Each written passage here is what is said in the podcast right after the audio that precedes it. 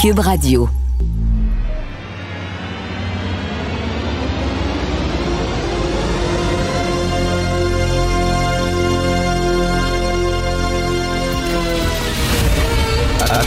Attention, cette émission est laissée à la discrétion de l'auditeur. Les propos et les opinions tenues lors des deux prochaines heures peuvent choquer. Peuvent choquer. Oreilles sensibles s'abstenir. Richard Martineau. Martino. Un animateur pas comme les autres. Richard Martineau. Cube Radio. Alors, bon mercredi tout le monde. Merci d'écouter Cube Radio. Deux autres femmes victimes de violences conjugales. Donc là, vraiment, on a franchi une étape dans l'horreur. C'est un gars qui a tué à coups de hache son ex-conjointe qui était éducatrice dans un CPE et la mère de son ex-conjointe. Euh, c'est fou à quel point il y a des hommes qui sont incapables de se faire domper. Ils pètent les plombs dès qu'une femme les quitte.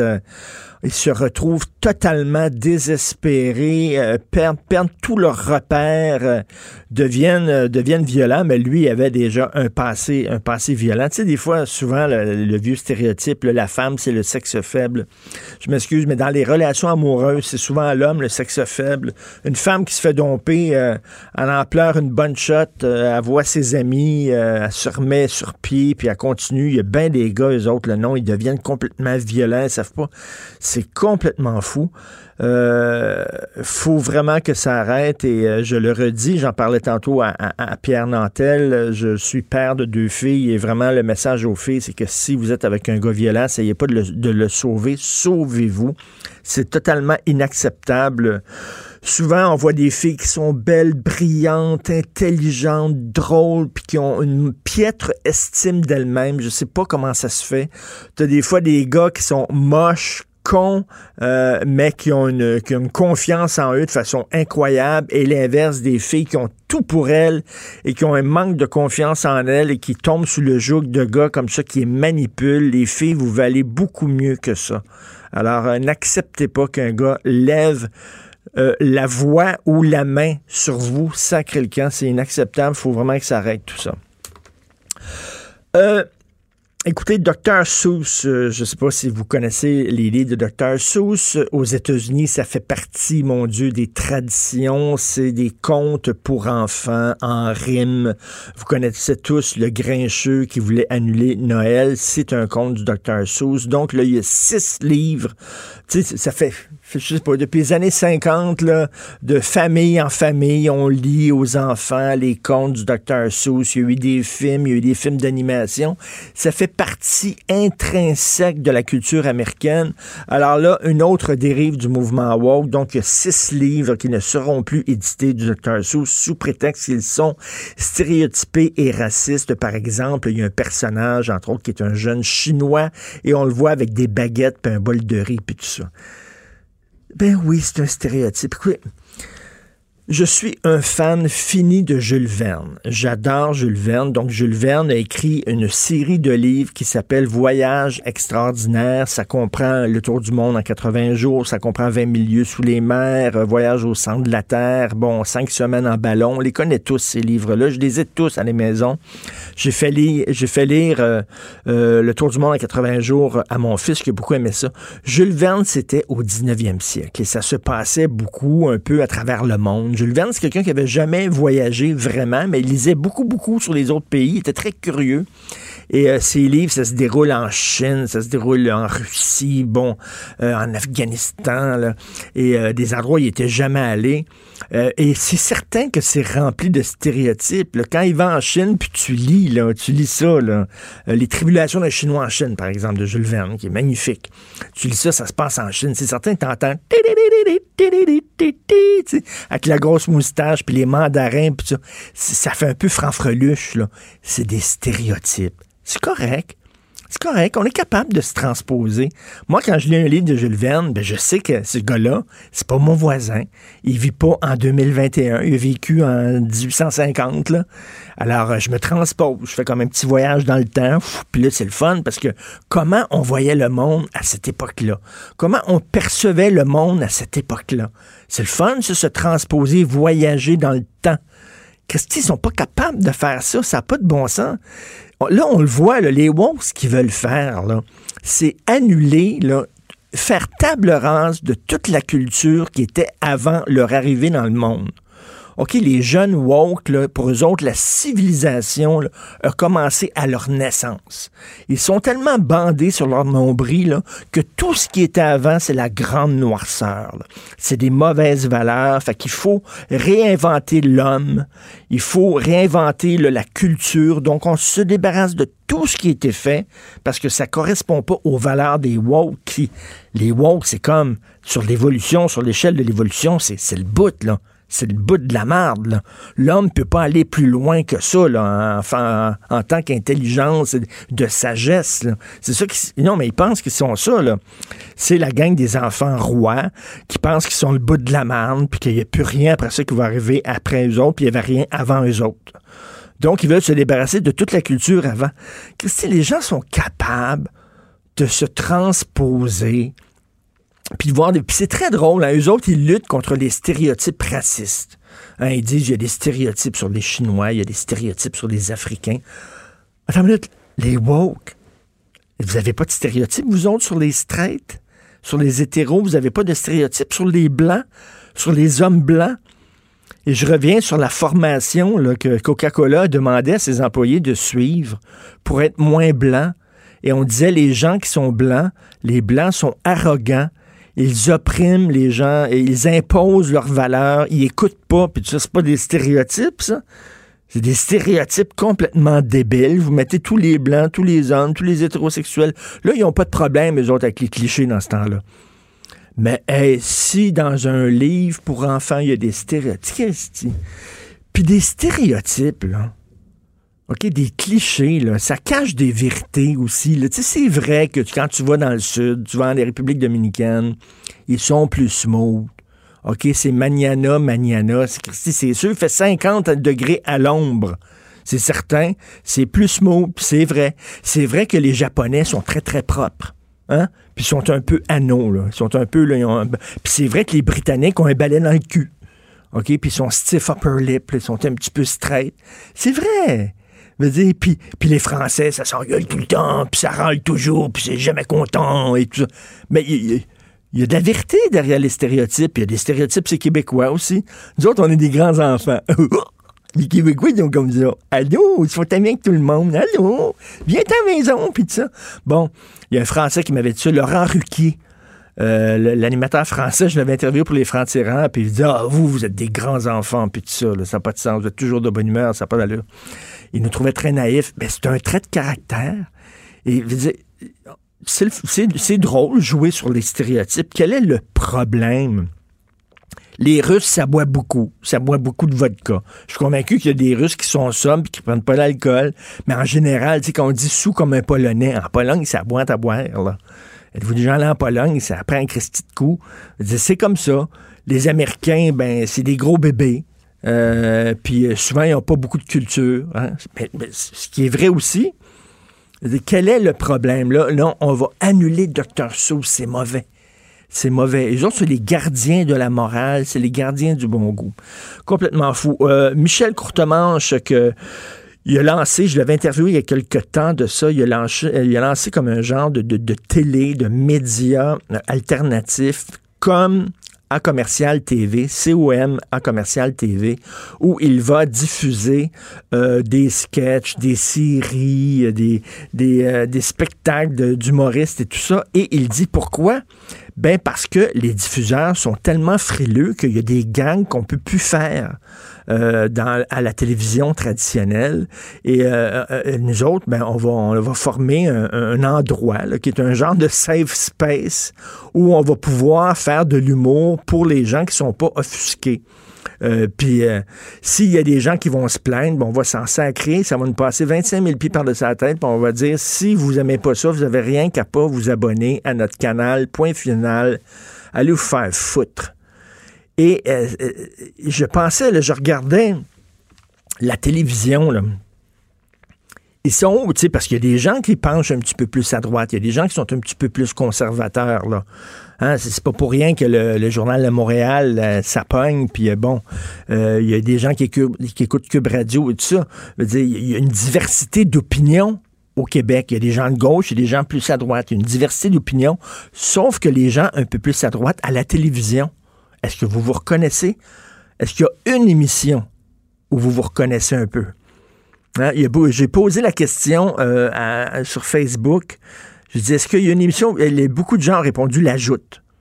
Ils se reconnaissent dans l'ajoute animée par Paul Larocque et disent, euh, ben, on voit entre autres Mathieu Boccoté qui est là, l'ajoute des gens, bon, qui défend des points de vue un petit peu plus à droite. Mais en général, c'est tous la bien-pensance. C'est la bien-pensance, là, mur à mur. C'est des gens qui pensent tout pareil. Écoute, tout le monde en parle. C'est tout, c'est tous des gens qui pensent tout pareil à gauche. Bien, bientôt, là, si les diffuseurs, vous ne représentez pas la diversité, c'est bien beau la diversité de peau, la diversité corporelle, la diversité sexuelle, mais il y a une diversité idéologique aussi. Et si vous la représentez pas, ben les gens vont aller sur d'autres plateformes. Il va avoir d'autres plateformes, un peu comme Michel Courtemanche est parti, c'est une plateforme comédie, mais il va peut-être avoir une plateforme à un moment donné euh, un peu plus euh, de débat et pourquoi il y a des gens qui quittent les médias traditionnels puis qui s'en vont des fois justement dans des médias un petit peu plus weirdo là, sur Internet? Euh, parce qu'ils se reconnaissent pas. à un moment donné, il va falloir que la télévision québécoise, en, Angleterre, tu as Pierce Morgan. Pierce Morgan, qui est petit peu plus à droite, qui est très drôle, qui, qui rigole tout le temps de la, rectitude politique puis des woke. Euh, aux États-Unis, tu as Bill Maher qui est un bol d'air frais. Hein? Tu écoutes Bill Maher, tu as l'impression d'ouvrir des fenêtres. Ici, tu plus ça. Tu pas ça du tout. Tu n'as absolument pas ça. C'est tous des gens qui pensent pareil. Et euh, petit message aux télédiffuseurs, parce que si vous parlez pas à ces gens-là, ben ces gens-là vont cesser de regarder la télévision québécoise, vont commencer à regarder la télévision américaine ou vont regarder les télévisions parallèles sur Internet. Euh, des projets un peu comme fait Michel Courtemanche. Vous écoutez Martin. Martino, souvent imité, mais jamais égalé. Vous écoutez Martino, Cube, Radio. Le, commentaire de Félix Séguin, un journaliste d'enquête pas comme les autres.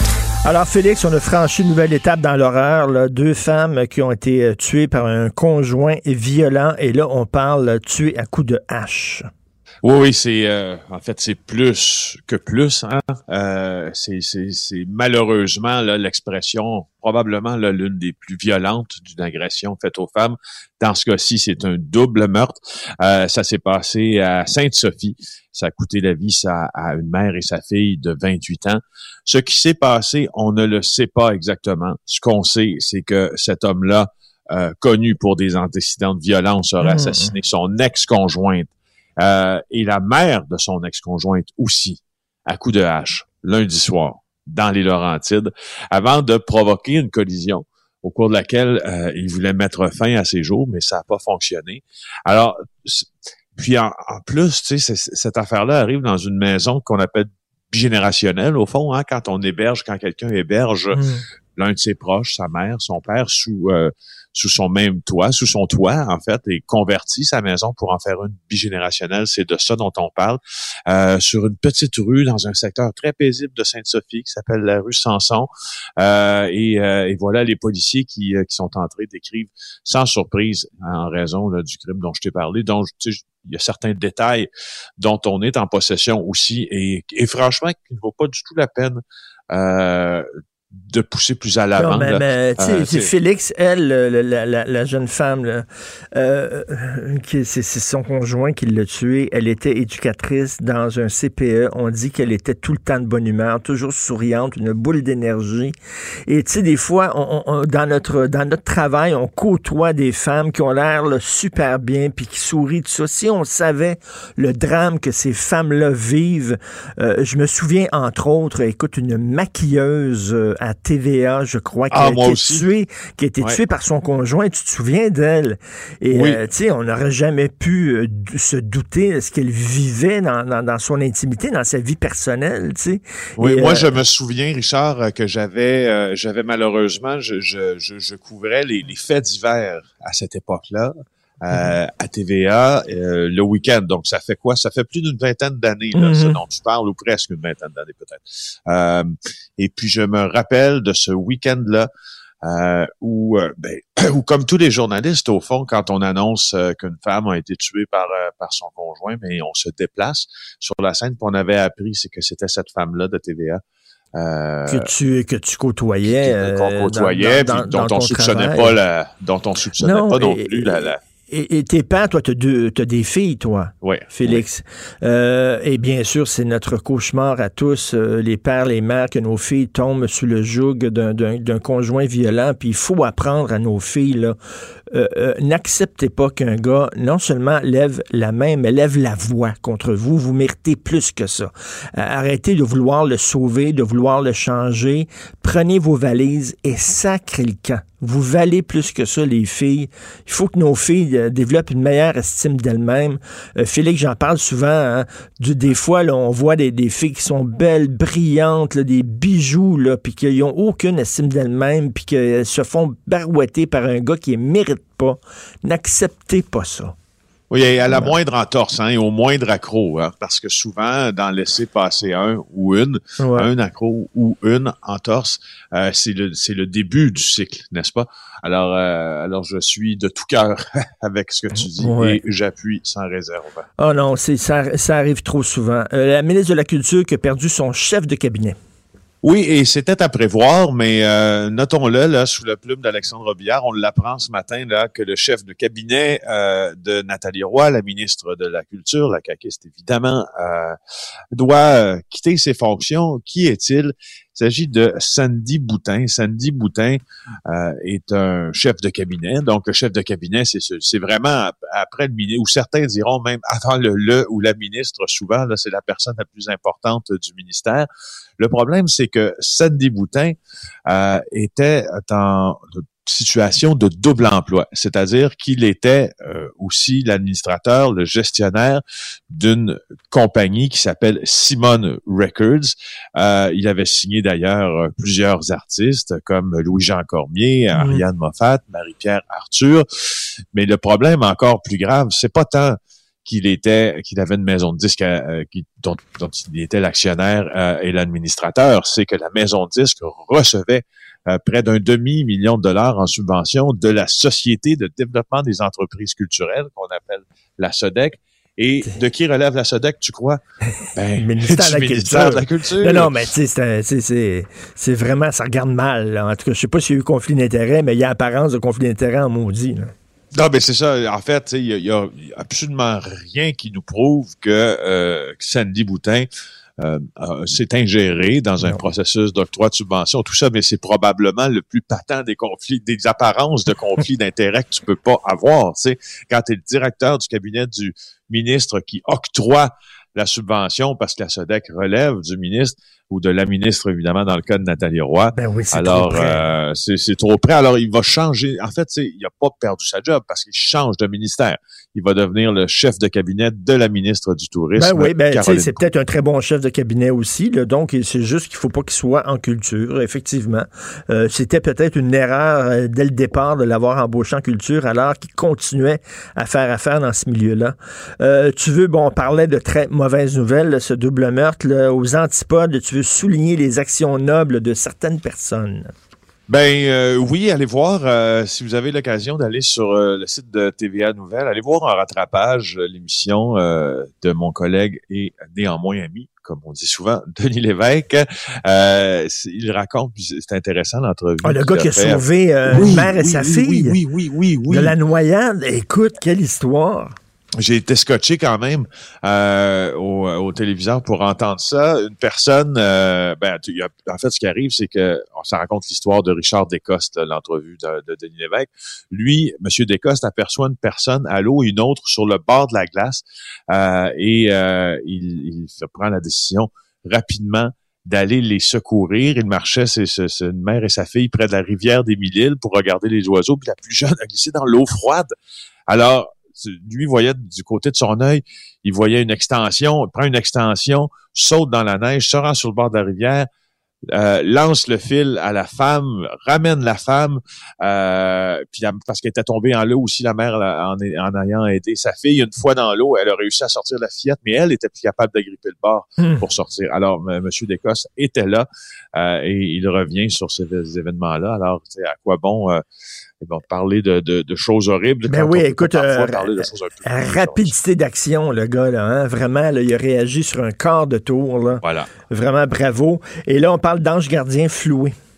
Ouais, ça c'est un peu euh, ça, ça pour vrai si euh, si j'avais à émettre une opinion très marquée à propos d'un fait divers, c'est probablement celle-ci. Ça me fâche énormément de voir que une, femme du CIUS de l'ouest de l'île de Montréal aurait convaincu, entre autres, des préposés aux bénéficiaires, des employés qui travaillaient avec elle, à investir dans une genre de patente qui était finalement une fraude.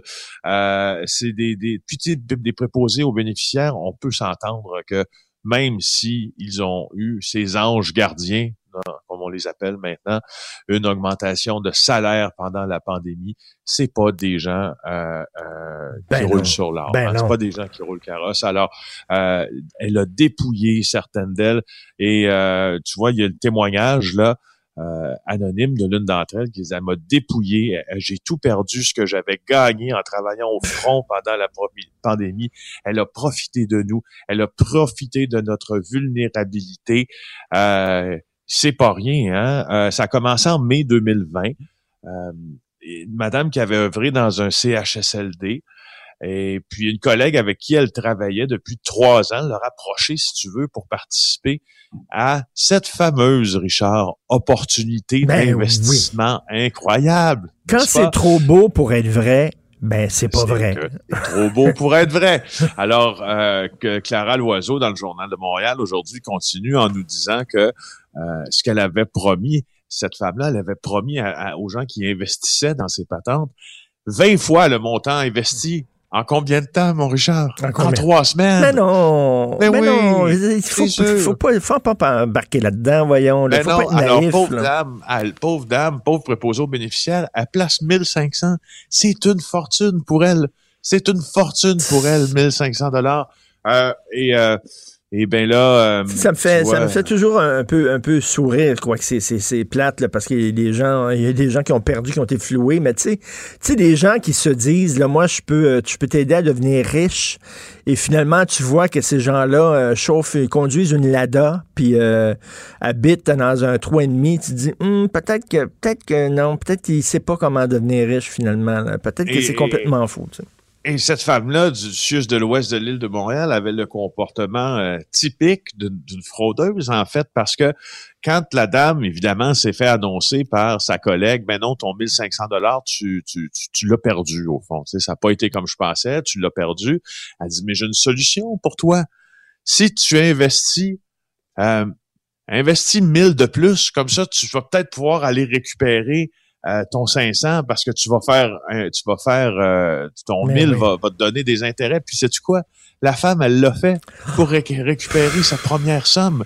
Alors, euh, c'est une affaire comme ça qui, qui, qui, euh, moi, je, je Et autre nouvelle, écoute, le masochiste là, qui a harcelé sa voisine. Le gars voulait être l'esclave sexuel de sa voisine et lui envoyait des photos de son pénis. Moi, ça me fait, tu sais, les gars qui pensent que c'est un cadeau là, qu'il fait euh, aux, femmes en leur envoyant des, des dick pics, des photos de son pénis. Là. Lui, il voulait à tout prix être être euh, l'esclave sexuel de sa voisine. Il les a harcelés, il les a intimidés. Un bonhomme de 62 ans, résident de Verdun. Euh, ah. Écoute, il y, ah. en a des weirdos là, quand même. Vraiment. quoi? Il y, a des, y a des femmes de Montréal euh, que je voyais sur les réseaux sociaux, sur Twitter notamment, puis des gens qui ont une certaine popularité, là, des, des artistes, des animatrices, ben des blogueuses et tout ça qui reçoivent ce qu'on appelle des dick pics, donc des photos du, du, pénis d'un homme Un gars qui pense, un, un gars qui pense, va être un cadeau, là, vraiment, il faut, là, il est tellement beau qu'il faut que les autres le voient. Il faut que j'envoie des photos de ça à tout le monde. Ben, il y en a certaines vraiment... qui ont décidé de les publier, en fait. Ah Ils oui? Dit, ben, ouais, puis ça a l'air que ça a calmé beaucoup, euh, ben, là. ça a calmé les ardeurs du monsieur qui envoie des photos de son plus, de lui en plus, avec son, muni de son plus simple appareil, comme on dit. Ben, le oui. seul problème avec ça, c'est quand tu publies ces photos-là ou tu relais ces photos-là, toi, tu te rends coupable euh, aux règles d'utilisation souvent de ton média et social. barré, Alors, et effectivement, t'es barré de... de... Écoute, J.A. demain, euh, rapidement, c'est quoi le sujet? Euh, demain, sais-tu quoi? On va parler de l'affection pour euh, les Québécois, pour les animaux de compagnie et des gens qui veulent en profiter. Ils vous attendent avec plusieurs milliers de dollars et votre chéquier. Ben voilà. oui, puis surtout, on les aime beaucoup, les chiens, depuis le couvre-feu. Hein, ça nous permet de sortir oui, un peu ça, plus tard. Merci, Félix. On s'en reparlera demain. Euh, bonne journée, Félix Séguin, du bureau d'enquête et de JE. Pour une écoute en tout temps, ce commentaire de Félix Séguin est maintenant disponible dans la section balado de l'application et du site cube.radio. Tout comme sa série balado Narcos PQ, qui dresse un portrait de l'industrie criminelle à travers des entrevues avec de vrais narcotrafiquants. Cube Radio. Cube Radio. Cube Radio. En direct à LCN. Salut Richard. Salut Jean-François. Alors, qu'est-ce que tu vois dans ta boule de cristal? Quel genre d'assouplissement on pourrait nous, nous présenter à 17 heures? Ben écoute, écoute, moi j'ai l'impression, j'ai envie de, de, jouer le rôle de Jean-Marc Chaput. Tiens, il nous manque Jean-Marc Chaput, il est décédé, ouais. donc sacrifice, ça prend quelqu'un d'être optimiste, sacrifice. Alors moi, je vais être optimiste aujourd'hui. On était très déçus hier, bien sûr, on s'attendait à des assouplissements, un certain déconfinement. Euh, le ministre de la Santé était très clair. Oui, l'eau est calme, mais dans le fond de l'eau, Hein, se promènent des mmh. requins qui peuvent nous mordiller les doigts et les doigts de pied, euh, bien sûr les variants. Donc on a dit c'est pas encore le temps de déconfiner. Il y a peut-être des gens euh, qui étaient déçus de ça. On verra ce qu'on va annoncer euh, aujourd'hui, mais prenons un pas de derrière. Là. Prenons prenons un pas de recul, c'est-à-dire là dans trois semaines, ça va être le printemps. On nous annonce un printemps doux un été chaud. On sait que les virus sont moins virulents lorsqu'il fait beau à l'extérieur. On connaît tous maintenant des gens qui ont été vaccinés, qui vont être vaccinés. Il y a cinq vaccins qui ont été trouvés qui sont efficaces. Il y en a trois euh, qui sont disponibles au Canada, qui ont été permis au Canada. Dès le 15 mars, les pharmaciens vont pouvoir maintenant inoculer des gens. Donc, moi, je, je vois la lumière au bout du tunnel. Puis c'est pas un train qui est en train de nous rentrer dedans, la lumière au bout ouais. du tunnel. Je pense que on va s'en sortir. Les choses, les choses vont rondement. Ça a pris du temps pour euh, la vaccination, effectivement, mais là, je pense qu'on a atteint une vitesse de croisière. Aux États-Unis, on est en train de penser qu'on va pouvoir vacciner les gens pour le mois de mai. Écoute, là, ouais. c'est vraiment, c'est très, très important ce qui se passe là. C'est le dernier droit. C'est certain que c'est un peu difficile, mais je suis convaincu que cet été, on va avoir un bel été, qu'on va commencer à être vacciné, tout ça. Il faut mm -hmm. être optimiste. Donc, sacrifice faut pas se laisser miner par, les, par les nouvelles. Les je nouvelles comprends, Jean-Marc, là, mais je pense qu'il y, y, a la fatigue. Hein? On est oui. toujours, comme je le disais tout à l'heure à un intervenant, il y a toujours la fatigue à la fin de l'hiver en temps normal. Alors, imagine en temps de pandémie. Le mois, je, je le, le, sens dans les commentaires des gens. Le mois de mars, là, on est comme tanné de l'hiver, ouais. puis on voudrait que le printemps arrive. Le 21 mars, c'est dans trois semaines. Le printemps, c'est dans trois semaines. Mm. Et, euh, veut dire, c'est un dernier petit coup à donner. Absolument. Euh, tu parlais de vaccination. La vaccination, il y a comme une vaccination à deux vitesses et ça cause du mécontentement.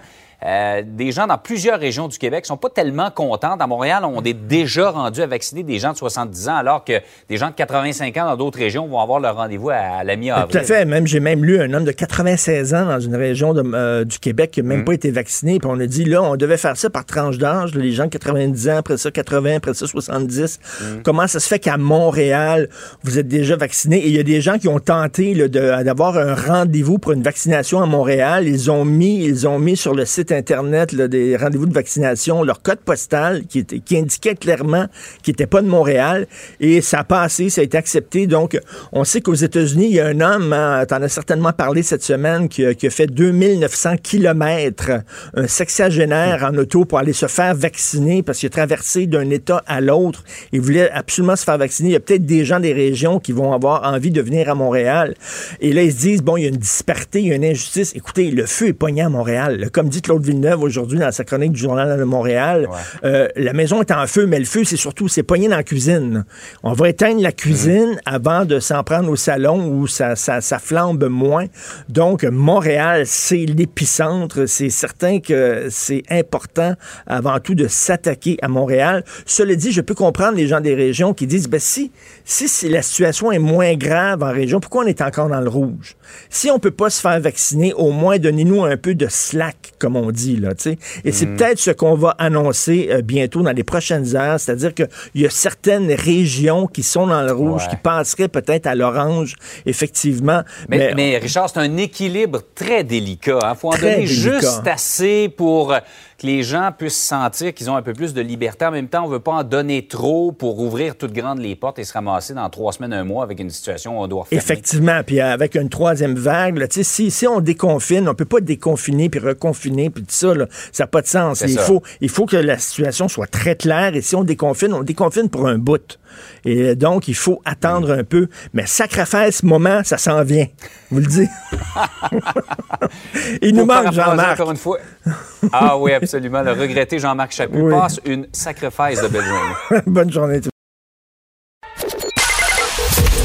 Joignez-vous à la discussion. Appelez ou textez le 187 Cube Radio 1877 827 2346. Félix Leclerc disait la meilleure façon de tuer un homme, c'est de le payer à rien faire. Euh, ben, il y a des gens qui sont contents d'être payés à rien faire. Parlez-en aux jeunes qui reçoivent de la CPU. Ils sont tout contents. Ils vont voter euh, Justin Trudeau bientôt, eux autres, là, parce qu'ils sont payés pour se pogner le bain. Et euh, je pense pas que ça les tue. Je pense qu'ils sont assez heureux. Malheureusement, le, bonheur des uns fait le malheur des autres. Dans le milieu agricole, agricole ils ont besoin de main-d'œuvre et c'est pas évident de trouver de la main-d'œuvre. Et vous savez que c'est le temps des sucre bientôt. Euh, on a bien hâte de manger du, euh, manger du sirop d'érable frais, mais ça prend de la main-d'œuvre pour tirer ce sirop-là, euh, pour le fabriquer. Et puis, ben, ça court pas les rues. Nous allons parler avec Julien Dupasquier, qui est un acériculteur de la région de Fredericksburg que je connais bien. J'avais un chalet là pendant quelques années, une magnifique région. Julien Dupasquier a 29 ans, ça fait quatre ans qu'il fait ça. Puis là, il tire le diable par la queue pour essayer de trouver de la main-d'œuvre Bonjour, Julien. Bonjour à vous. Alors, euh, c'est quoi le problème? C'est-tu à cause de la CPU? Euh, il y a plein de jeunes qui sont payés, euh, qui, bon, qui, donc, qui, ça leur tente pas de faire ce job-là? Ben, en fait, la, CPU, ça, ça date de 2020. Ben mais dans les exemples que j'ai évoqués, moi, on parle de 2018, 2019, 2020. Donc, dans les quatre ans d'ancienneté, là, c'est pas nouveau ce problème-là. C'est sûr que ça, ça s'est amplifié avec la PCU, ça l'a pas aidé. OK, mais pandémie, pas pandémie, là, c'est, euh, même, même sans pandémie, vous avez eu quand même ce problème-là tout le temps, de, façon récurrente. Ben, disons que c'est de pire en pire, c'est ça. La, PCU, je, pense que c'est la cerise sous Sunday, là, mais, mais, le problème, là, il date pas de 2020, là, il date euh, de plusieurs, plusieurs années, là, quand même. Ben, de pire en pire. On pense justement aux agriculteurs qui font affaire, entre autres, avec des, euh, des, euh, des Sud-Américains qui viennent ici pour euh, ramasser les légumes, pour cueillir les légumes. Puis on se pose tout le temps la question, mais pourquoi on fait venir des gens d'Amérique du Sud et du Mexique? Dire, comment ça se fait qu'on prend pas des Québécois? Mais les agriculteurs vont le dire, ils veulent pas faire cette job-là. Ils sont pas travaillants, ah les Québécois. ils, veulent pas, puis on a eu l'exemple cet été. Là. Cet été, les, les grands maraîchers ont laissé des millions de dollars de légumes dans les champs. Ben oui. Parce qu'ils ont eu de la misère à, faire passer les travailleurs étrangers par la douane. Les douanes étaient fermées. Ils ont reçu la moitié, le tiers des travailleurs étrangers qu'ils devaient recevoir. Euh, le gouvernement Legault, tout ça, a comme offert une prime aux Québécois qui voulaient ramasser les légumes, puis ça, ça a fait un échec de A. Là, ça, ça a mal viré. Il y a des millions de dollars de légumes qui ont été enterrés au champ cet été. Puis cet hiver, si vous payez vos légumes chers, c'est en grande partie à, dû à ça. C'est quoi? C'est parce que c'est pas assez payant faire ce job-là? C'est pour ça que les Québécois ne veulent pas le faire? Euh, non, c'est ça le problème. Euh, quand on parle de payant, quand on parle de salaire, euh, il y a le mot volonté derrière ça. Puis le mot volonté, la volonté, tu l'as ou tu l'as pas. OK? La volonté n'a pas à être influencée par le salaire. Le salaire va venir influencer les compétences, l'aptitude. Euh, le salaire va venir influencer euh, tout ça. Mais la volonté, tu l'as ou tu l'as pas. Puis malheureusement, la volonté est en, est en voie de disparition. J'ai croisé à un moment donné euh, un, monsieur qui, lui, avait une petite business qui faisait, c'est qu'il posait du goudron sur les, sur les toits. C'est une job que tu fais l'été, c'est tough en maudit. Le goudron, c'est chaud, l'été, c'est très chaud. Et lui, il dit, j'ai essayé d'avoir des Québécois, les travailleurs québécois, il lâche après trois jours. Il dit, il a fallu que j'aille au Mexique et faire venir des gens du Mexique qui, eux autres, sont des travaillants. Eux autres sont capables de travailler à chaleur, puis, puis je leur paye leur loyer, puis tout ça. Puis j'ai fait venir parce que les Québécois manquent de cœur au ventre. Ben c'est ça, c'est la volonté, encore une fois, cœur au ventre, volonté, c'est ça qui disparaît parce que les Québécois ont, ont trop cuit dans la bouche. Moi, par exemple, euh, quand j'offre mon 20 de l'heure, moi, les gens que je recrute, je peux pas recruter des gens euh, pour une carrière. C'est pas une carrière que j'offre, c'est pas un contrat de 10 ans. Moi, c'est des contrats de 2, 3, 4 mois. Puis souvent, les gens que je veux recruter, c'est des gens qui sont déjà à la recherche d'un travail. C'est correct. Mais ces gens-là, s'ils me diraient, je vais venir travailler chez toi euh, pendant que je cherche l'emploi idéal, je, vais peut-être faire deux semaines, trois semaines, un mois. Moi, ça me dérange pas. Mhm. Mais ces gens-là, ils font deux jours, puis ils me répondent, je préfère rester à la maison, garder mon chômage, puis continuer de chercher. C'est ça qui fait mal au cœur, c'est cette volonté de rester à la maison, puis de, puis de quand même recevoir le minimum pour vivre. Mais pourtant, c'est 20 pièces de l'heure, là. 20 pièces de l'heure. Euh, quand on lit les commentaires de ceux qui ont commenté mon vidéo, hein, c'est pas assez, c'est non, non, 20 pièces c'est très, très, très, très, très respectable dans le milieu agricole. Il y a beaucoup d'entreprises qui offrent moins que, moins que ça. Euh, rajoute le 4 à la paye de vacances, rajoute euh, les outils perdus, les frais RFQ, les frais SSST. Le 20 pièces de l'heure que je donne, moi, il m'en coûte 25 à moi. Euh, c'est comme si c'est comme si on se dit là, ces jobs-là, c'est en dessous de moi. Je suis un Québécois, moi, je suis pas pour faire ces jobs-là. C'est des jobs pour les immigrants, ceux qui s'en viennent ici. Là. Moi, là, je suis ben, un Québécois, je mérite mieux. C'est un peu le climat qui s'installe. Euh, c'est un peu le climat qui s'installe chez, euh, nos mhm. jeunes parce que oui, ils ont été encouragés à, aller travailler en ville, aller faire aller au cégep, aller à l'université. oui, oui, ça, ça en prend.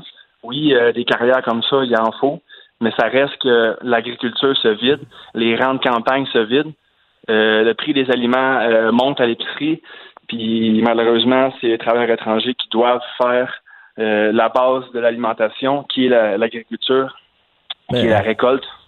Mais, mais, mais toi, toi, Julien, là, c'est pas, c'est pas, c'est pas évident de chercher la main d'œuvre aux trois jours, là. Toi, toi, c'est quoi? C'est, ils font, il y en a-tu qui font rien qu'une journée puis qui te rappellent après ça? J'imagine qu'il y en a qui rappellent même pas. Euh, écoute, moi, c'est parce que quand j'engage quelqu'un, euh, je vais passer une demi-journée avec, je vais passer une journée avec pour le coacher, tout ça, lui apprendre comment faire, euh, des actives, je lui montre des exemples. Puis par la suite, euh, je mise un peu sur son autonomie. Euh, ben mais ça, il y a des gens qui sont venus, puis à 10h30 le matin, je reçois un message texte. Ah, je suis parti, j'ai laissé les outils en plein milieu de la forêt, tu peux-tu les, ben, ramasser? Ben, tu C'est ça qui s'est passé. Puis, je, puis j'en ai que parce que aussi ce que les gens savent pas, c'est que quand quand on paye un employé, euh, par, exemple 20 dollars de l'heure, l'employé il est pas rentable 60 minutes dans l'heure. L'employé va être rentable quoi 40 minutes dans l'heure? Tu sais, il y a 30% du temps qui vont y réfléchir, il prend une pause, il marche, euh, il respire. Oui, oui, il a le droit de faire ça, c'est humain, mais ça reste que un employé n'est pas rentable 60 minutes dans l'heure. C'est 40, des fois des fois 35 minutes dans l'heure. Mais là, euh, bon, toi, c'est le, temps des sucres qui arrive. Là, tu, veux en profiter. Euh, tu, fais quoi? Il faut que tu, demandes à tes amis, ah, quoi? Ben, les, membres de ta famille? Hein? Moi, personnellement, je mets les bouchées doubles. Euh, moi, j'en fais le plus que, je peux. tout le monde dans mon, dans mon entourage sait très bien que moi, personnellement, je fais entre 4 et 5 000 heures de travail par année. 12 heures par année à l'année. Fait que moi, j'en fais le plus que je peux, mais c'est la fun. moi, il y a des journées que je peux pas faire plus que ce que je peux entreprendre. C'est pour ça que j'aime ça avoir un numéro 2 puis un numéro 3 qui m'assiste. Là, je parle des employés. Mais là, ce que j'ai dû faire récemment, c'est que j'ai dû engager des compagnies de sous-traitance. C'est des, c'est des, des, travailleurs autonomes qui viennent travailler euh, pour moi, qui me facturent à la journée. Euh, ça coûte plus cher que 20 de l'heure. Ça coûte autour de 30, 32, 35 même. Boy. Mais par contre, j'ai pas besoin de les coacher. Parce que moi, ce qui est le plus difficile, c'est vivre avec l'incertitude. L'incertitude que le lundi matin, je passe la journée au complet à, à, à, montrer comment travailler au nouveau. Puis l'incertitude que le mardi, il rentre pas, que le mercredi, il arrête, que le jeudi, je dois recommencer. Fait que c'est cette c'est cette incertitude-là. Mais, mais, mais, mais, Julien, ce qui est inquiétant là-dedans, puis on l'a vu pendant la pandémie, à quel point on a, c'est important d'avoir des, des agriculteurs, des fermiers, des camionneurs, des livreurs, des commis, des gens qui travaillent avec leurs bras. C'est eux autres qui font fonctionner la société. C'est que si à un moment donné, là, euh, c'est si compliqué que ça, il y a plein de jeunes qui voudront plus aller dans le domaine agricole. Puis là, on va se faire venir nos, on va se faire venir nos légumes de Californie, puis on va manger du sirop c'est ça, qu'on va faire. Le problème n'est pas juste là, Le problème n'est pas juste là dans, dans, dans, la bouffe, l'alimentation. on voit que tout le monde, là, euh, tous les gens font venir les colis d'Amazon, ils font, ils font livrer à la maison, font livrer à la maison. Pourtant, la pandémie, en ce moment, elle, refuse pas que tu peux prendre ta voiture puis aller euh, faire ton épicerie puis aller euh, consommer. Tu oui, cet été, il y avait des, des commerces à restriction, mais en ce moment, euh, les magasins sont ouverts. Euh, oui, bon, ben il faut se protéger, mettre le masque, ça. Mais les gens sont encore sur le sur le mode euh, on fait livrer, on fait livrer. Puis moi, moi par exemple, j'ai j'ai une boutique de produits d'érable qui roule 7 jours sur 7.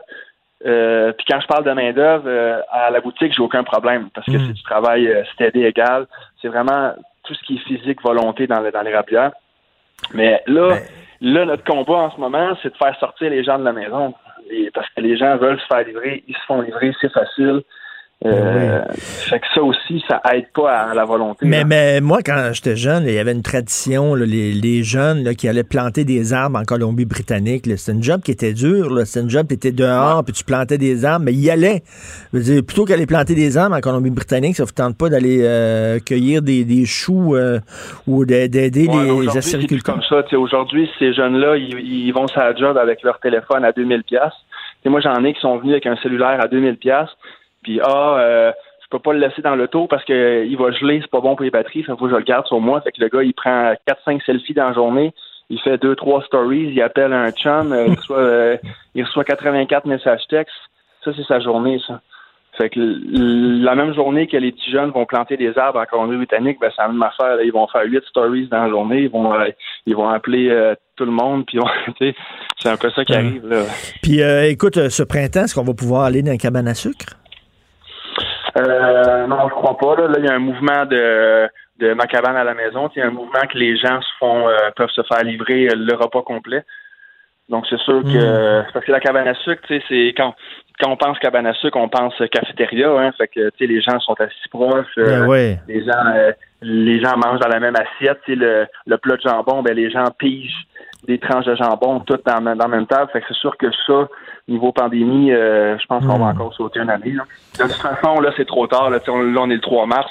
Il n'y a aucune, il y a aucune cabane à qui est prête à, à, préparer la saison parce qu'une saison, ça se prépare là, à partir du mois de novembre. Tout faire les, les marinades, euh, tout commander euh, la bourse. Puis là, puis là, ce qu'on voit, c'est que l'industrie entière souffre de ça parce que les, les, les cabanes à ça, ça passait, sais, ça passait des œufs, ça passait du jambon, ça passait du bacon. Mais là, tous les producteurs derrière ça, là, en ce moment, là, ben, il y a des coupures au niveau des, euh, des abattoirs, il y a des coupures au, niveau des, des œufs, au niveau du lait, au niveau de la, des, euh, du jambon, tout ça il y, a, il y, a, moins de consommation parce que les restaurants sont fermés. Fait ben c'est l'industrie entière là, qui, qui, en souffre en ce moment. Là. j'écoute, on a besoin de cette industrie-là. À un moment donné, là, les, ça va tomber. Si les jeunes ne prennent pas la relève, s'ils ne se lancent pas là-dedans, on va avoir des sacrés problèmes. Ben, bon courage, euh, Julien Dupasquier. Bon courage. Au moins, tu es dans une région c'est magnifique. Le coin de Fredericksburg, c'est tellement beau. Bon courage, bonne saison. Oui, salut. Merci à vous. Bonne journée. Martino, souvent imité, mais jamais égalé. Vous écoutez Martino, Cube, Radio. Gilles Proulx. Le où, quand, comment, qui, pourquoi ne s'applique pas sa ricanade? Parle, parle, parle, genre, genre, genre. Gilles Proulx. C'est ça qu'il manque tellement en matière de journalisme et d'information. Voici le commentaire de Gilles Proulx. Hey Gilles, je sais pas si vous euh, avez écouté cette entrevue-là. Un jeune acériculteur, là, c'est le temps des sucres, puis il trouve pas de main-d'œuvre. Les jeunes, ça leur tente pas d'aller travailler dehors. Il, il dit euh, on manque de cœur au ventre. Certainement, certainement, faut pas les déranger. Après tout, ils ont leur distraction dans des fonds tout sol avec un bouchon de, de bière. Il n'y a pas de soin. On peut pas les forcer. Après tout, on a la charte des droits, on leur donne plus d'argent de la part de Mario Dumont, on parle très bien dans sa chronique ce matin. On leur donne plus d'argent que d'aller travailler tout simplement. Et tu citais l'exemple, c'est beau de cette belle région. Le Québec est le plus gros exporteur de sirop d'érable au monde. Le Japon est notre premier client. La Suisse également. Et euh, si on perd ça, ben ça sera un moins, encore une fois, à notre calendrier de productivité, de contradiction. Parlant de contradiction, je l'ai justement amené là-dessus, mon cher Richard. François Legault, le comptable, euh, qui parlait haut et fort au début de mandat, ah, pas de pétrole sale d'Alberta au Québec quand on voit qu'il y a un projet d'usine de transformation du liquide au Saguenay actuellement. Euh, le contrôle sur l'immigration va imposer des tests à pas plus tard que les chantres de la liberté nous ont détruit ça et l'immigration rentre à pleine porte sans que Québec ait un contrôle. Et la dernière des dernières, un seul rapport d'impôt. J'avais affirmé mon identité. Ben, l'impôt unique administré au Québec n'aura pas lieu qu'on craint que les fonctionnaires fédéraux ne soient pas tous intégrés sur le territoire québécois. Alors, le rapport d'impôt unique aura quand même permis, d'après le comité et un député du Bloc, 425 millions de dollars d'économie. C'est intéressant, c'est euh, le bloquiste Gabriel Sainte-Marie qui dit ça. Alors, je te parie, mon cher Richard, quand il s'agit d'identitaire, d'affirmation, que le comptable, n'en parlera même pas. On va voir, euh, parlant de cœur au ventre tantôt, on va voir justement ce qu'il y a dans le ventre. Si, euh, euh, se, s'il va se défendre. Euh, on parle du milieu des banques. L'ancien président et l'ancien président de la Banque Laurentienne s'est vu accorder, ça c'est le faut le faire, une indemnité de départ de 1,7 million. 1,7 million. Les banquiers sont-ils des voleurs? J'ai envie de répondre oui. Par contre, si tu manques ton paiement pour ton hypothèque, eux t'oublieront pas dans le coin. Alors, le Robinson des Bois, Yves Bichot, ne nous a jamais tant manqué par les temps qui courent. Les banquiers sont-ils des voleurs? J'ai quasiment envie de dire oui. La Banque Laurentienne, qui n'est pas la meilleure des performantes, euh, vient de voir justement un de ses patrons de quitter. Alors, il s'appelle François Desjardins, ce petit gars-là. Il prend sa retraite, quand même, c'est d'un grand âge, à 49 ans, avec une paye de départ d'un million sept, plus un million trois de bonification. Et euh, on a trouvé une remplaçante pour prendre son, son poste à lui. Elle vient de Scotia Bank, une autre banque, de la misère. Elle va recevoir, avant de asseoir son postérieur sur un beau siège avec un haut dossier, elle va recevoir 700 000 dollars. Et ce que je trouve de plus effronté et dégueulasse, et grandement temps qu'une réforme et un resserrement de vis se fassent au niveau des banques, c'est que le petit euh, dénommé son prénom Fabrice Tremblay, il explique ça, oui, oui, mais on donne 700 000 dollars à cette dame, c'est pour compenser, t'entends ça, pour compenser la perte qu'elle a pu subir lorsqu'elle a quitté son ancien emploi Ben voyons. dans une autre banque, entre toi et moi. Eh là, là, il y a des primes de départ, puis il y a des primes à l'embauche. C'est-à-dire que quand tu t'en vas, tu caches, puis quand tu rentres, tu caches. Donc, 700 000 de primes à l'embauche. Hey, ils nagent dans l'argent, ces gens-là. Ne te demande pas pourquoi, est-ce qu'on a une nouvelle, on a une émergence de nouveaux millionnaires tellement préoccupés par les grands problèmes collectifs de la société, les nouvelles, les nouveaux loups de l'économie. Ce sont eux qui ont réussi à se négocier des beaux contrats lucratifs sur le dos des, des contribuables, parce qu'à la Banque Laurentienne, il y a des milliers de gens qui ont des dettes là-dedans pour des chars, puis des, des yachts, puis des, des, des, des bungalows, par voyons. Alors, on manque pas ton paiement, par contre. Alors, Dr. Seuss, six livres de Dr. Seuss qui sont, euh, qui sont interdits sous prétexte qu'ils sont, ils, ont, ils contiennent des stéréotypes racistes. Ouais, la maudite rectitude, c'est-à-dire l'inquisition moderne fait des ravages, même chez le docteur Seuss, qui était un auteur de livres qui contenait des stéréotypes, par exemple à l'égard des Chinois. Et euh, à une époque où cela n'existait pas, dans ce temps on n'en parlait pas, ça a été écrit dans les années 30-40. Hergé et Tintin ont goûté à la même bouilloire euh, quand il y a de la part de la rectitude parce qu'ils ont introduit, avec Tintin au Congo notamment, ils ont introduit des mots, c'était des, des intellos dans ce temps-là qui écrivaient ça. Et c'est eux qui ont introduit ces mots-là, euh, petit nègre, euh, ou encore, euh, je sais pas, des expressions genre boy ou chintok, puisque ce sont des intellectuels qui écrivaient les livres dans ce temps-là. Voilà maintenant que les intellectuels d'aujourd'hui condamnent les intellectuels de ce temps-là. Mais euh, la rectitude, c'est un maudit poison. Moi, je ne comprends pas, Richard, comment ça se fait que l'Allemagne, qui se fait varloper constamment avec la guerre, et sa Wehrmacht, qui était l'une des meilleures armées au monde, faut-il le dire, je jasais avec un cinéaste il y a quelques années. Je disais, comment se fait, vous malmenez toujours des Allemands qui doivent avoir l'air ridicule, par exemple, dans une situation de guerre? Pourquoi je ne menez pas l'armée iranienne, l'armée de la Corée du Nord ou l'armée de tel autre pays? C'est parce qu'il y a la charte, il la protection des Nations Unies, alors que l'Allemagne a été euh, internationalement condamnée. Alors là, on se sert de l'Allemagne comme bouc émissaire quand on veut faire justement des rapports euh, d'inquisition, de maltraitance, de racisme, etc. Ça passe parce que l'Allemagne n'a pas de recours pour revenir. Bon, en tout cas, bientôt, on ne pourra, plus rien lire, là. Ça n'a pas de oui, oui, bon on devrait se taire. Et le premier à perdre son emploi, ça va être toi, mon cher Richard. et moi, et moi-même, je vais m'ennuyer de ne pouvoir gueuler, mais on s'en va vers ça, si ça continue. Ben oui, tout le monde pense pareil, tous des bien-pensants et tout ça. Puis on dirait que les gens qui pensent un peu à contre-courant, qui pensent un peu différemment, euh, j'en parlais un peu plus tôt, la, la, quand on regarde la, la, télévision, là, la télé, nos diffuseurs, là, il y a pas, ils parlent beaucoup de diversité, de race, de diversité sexuelle, mais où est la diversité d'opinion, Gilles? C'est très vrai. Puis une autre affaire, un constat, là, je suis sûr qu'il y en a qui vont t'appeler pour me dire pour le racisme. As-tu remarqué la culpabilisation des multinationales dans la publicité?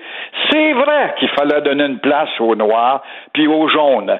Mais actuellement, la publicité qui te vend des chars, des bonbons, des popsicles, puis envoyons, puis des avions, puis des yachts, c'est toujours majoritairement des Noirs ou des Asiatiques. Où sont les tricotés serrés? On les voit plus. C'est la culpabilisation d'un système qui euh, n'a vraiment pas étudié la portée de leurs gestes. C'est bien beau te dire, ben, on va quand même réparer ça en mettant des belles noires et puis dans la publicité, puis des douzaines de gars toujours des Noirs, toujours des Asiatiques, et les Blancs maintenant, qui sont des anciens racistes, des Rhodésiens, doivent rester dans le sous-sol et se taire. En tout cas, moi, j'ai hâte d'avoir une vraie diversité d'opinions dans les, euh, dans, à la télévision. Merci beaucoup, Gilles. Merci. Au plaisir. Bonjour. Au revoir. Ben oui, on le sait. Martineau, ça n'a pas de bon sens comme il est bon. Vous écoutez Martineau. Cube Radio.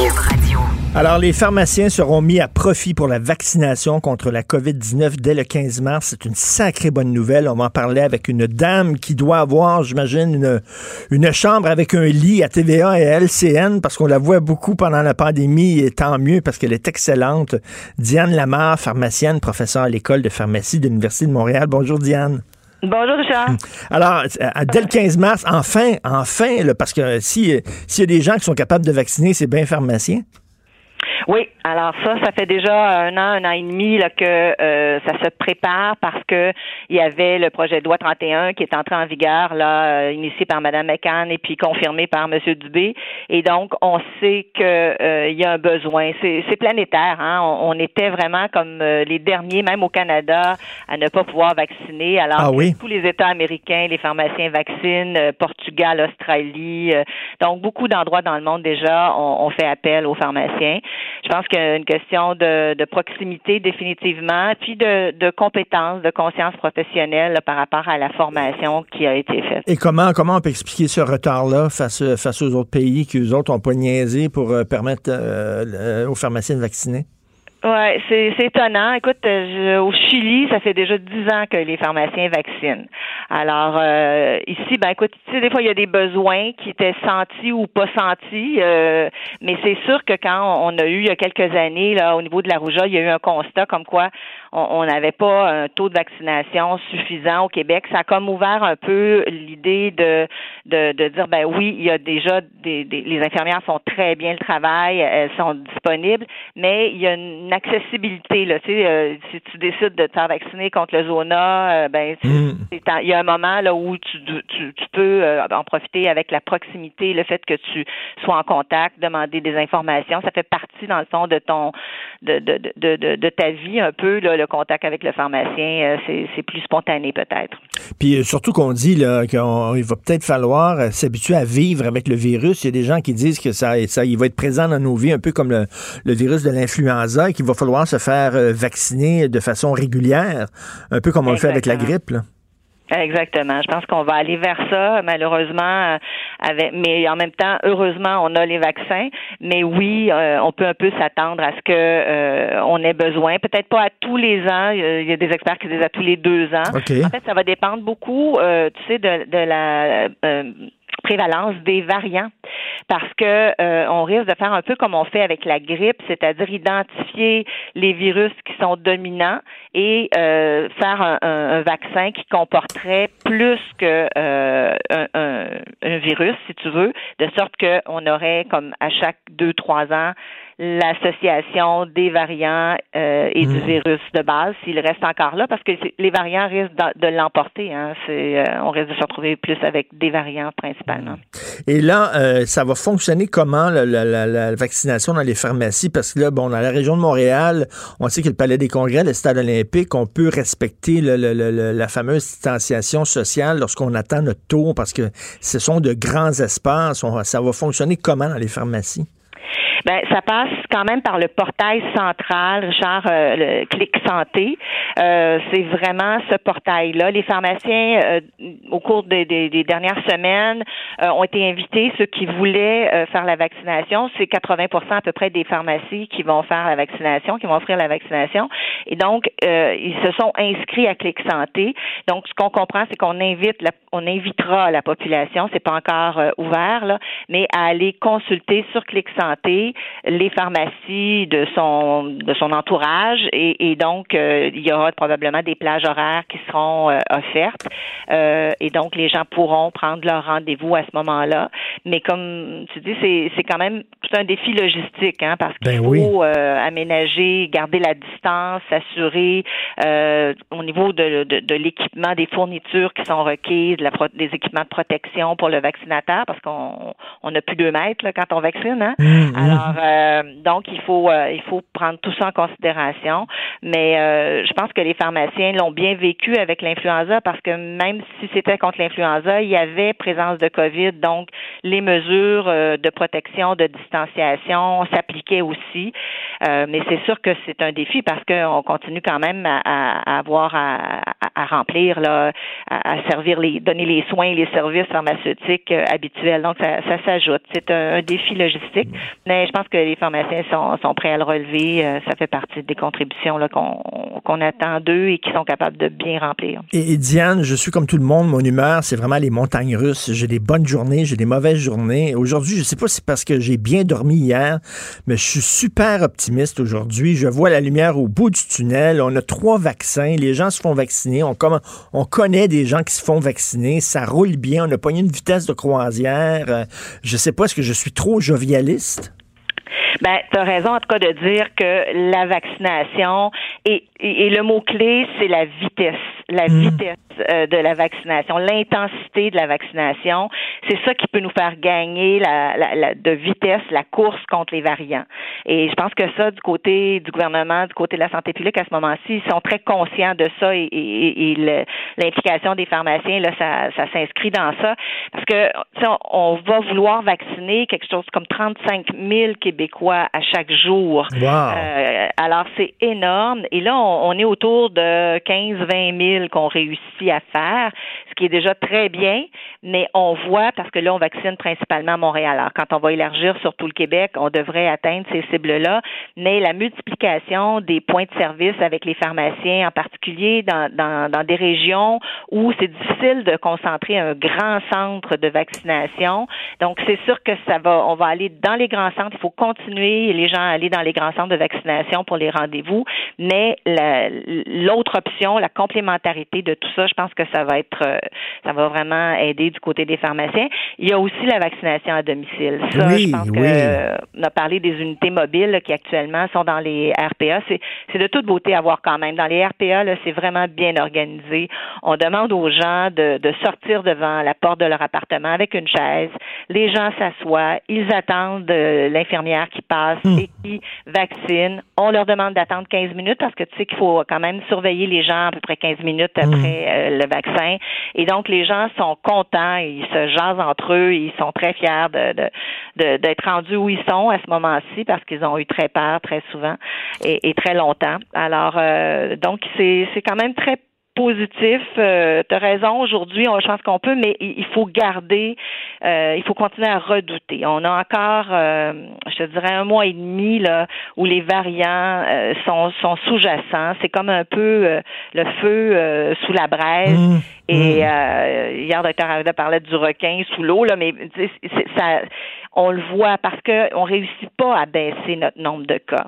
Alors, les cas qui sont remplacés ce sont des cas avec les variants qui remplacent des cas de, du premier SARS-CoV-2, là, qui, qui, qui est notre virus original, si tu veux.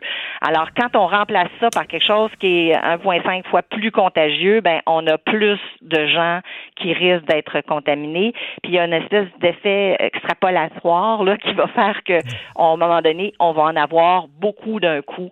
Et c'est ça qu'on redoute. Là. Sincèrement, au niveau de Montréal, en tout cas, c'est vraiment ce qui est, ce qui est craint actuellement. Et en terminant, euh, Diane, je sais que t'es pas Madame Minou, t'as pas une boule de cristal, tu peux pas lire dans l'avenir, mais bon, on annonce qu'on va avoir un été chaud. Quel genre d'été on va avoir? On va-tu pouvoir prendre une petite bière sur une terrasse? Ça dépend de comment on va être rigoureux encore pour deux mois. Si on est très rigoureux pour deux mois, je pense qu'on va pouvoir profiter davantage euh, de l'été et que les Québécois continuent d'adhérer à la vaccination comme on le fait. On est vraiment, euh, c'est très agréable de voir. Il y a des pays où c'est plus difficile, euh, mais je te dirais que par contre que même la France qui résistait à la vaccination, là maintenant les Français ont compris aussi qu'il fallait se faire vacciner. Alors pour notre été du Québec, ça dépend vraiment des deux prochains mois. On peut vraiment faire une différence en maintenant encore beaucoup, beaucoup de rigueur. Moi, je dis depuis un bon moment, si on fait encore attention, peut-être que euh, à la fête des mères, à la fête des pères, on pourra euh, être un petit peu plus proche. Peut-être pas encore Ah. se faire d'accolade, mais être un petit peu plus proche. euh, C'est le, et der- c'est- c'est le dernier droit. Là. Il faut. il faut- si on, c'est- c'est notre- on est en train de jouer notre été finalement. Euh, merci beaucoup, Diane, et merci pour la job que tu fais pendant cette pandémie-là aussi. Merci beaucoup. Merci. Salut, Diane Lamar, pharmacienne, professeure à l'École de pharmacie de l'Université de Montréal. Martineau, il n'y a pas le temps pour la controverse. Il a jamais coulé l'eau sous les ponts. C'est lui qui la verse. Vous écoutez Martineau. Cube, Cube Radio. La chronique argent. Une vision des finances pas comme les autres. On va parler d'économie avec euh, l'excellent journaliste Sylvain Larocque, euh, journaliste euh, bien sûr dans la section économique au Journal de Montréal. Sylvain, euh, tantôt je parlais avec Gilles Proux, puis il était furieux contre la banque Laurentienne, la prime de départ, puis la, la prime d'embauche. Je trouvais que ça avait aucun maudit bon sens. Ben, on sait plus quoi inventer, hein. Les primes de départ, on connaissait ça. C'est rendu qu'on a des primes d'embauche. Je sais pas si ça va être des primes à chaque mois, là, ou quoi, mais euh, en tout cas, et ce qui est frappant, c'est que la Banque Laurentienne, c'est pas une entreprise qui va très bien en ce moment. Euh, Ben ils oui. ont eu des grosses difficultés financières. Là. D'ailleurs, ils ont mis l'ancien PDG à la porte, euh, M. Desjardins, François Desjardins, et on a officiellement dit qu'il s'en allait à la retraite à l'âge de 49 ans. On n'y croyait pas trop, mais là, la vérité sort finalement. Évidemment, s'il est parti avec une prime de départ de 1,7 million, c'est pas parce qu'il est parti à la retraite, c'est parce qu'on l'a mis dehors puis qu'il fallait le compenser.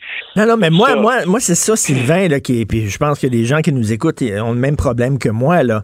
C'est-à-dire que si, effectivement, tu améliores la performance de ton entreprise, ben oui, quand tu pars, tu as une prime de départ, c'est bien correct. Les actionnaires sont contents, tu as amélioré ton entreprise, ton entreprise est mieux. Euh, mais, tu sais, quand tu pars sur un rail de chemin de fer avec des plumes et du goudron, avec une marque de pied euh, sur le popotin, euh, on te sacré dehors, puis tu pars avec 1,7 million. Je ne comprends pas, ça. Non, c'est vraiment dur à comprendre. Puis là, pour attirer la, nouvelle PDG, ben là, la Banque Laurentienne a sorti 700 000 en prime à l'embauche. Ils ont de l'argent. Hein?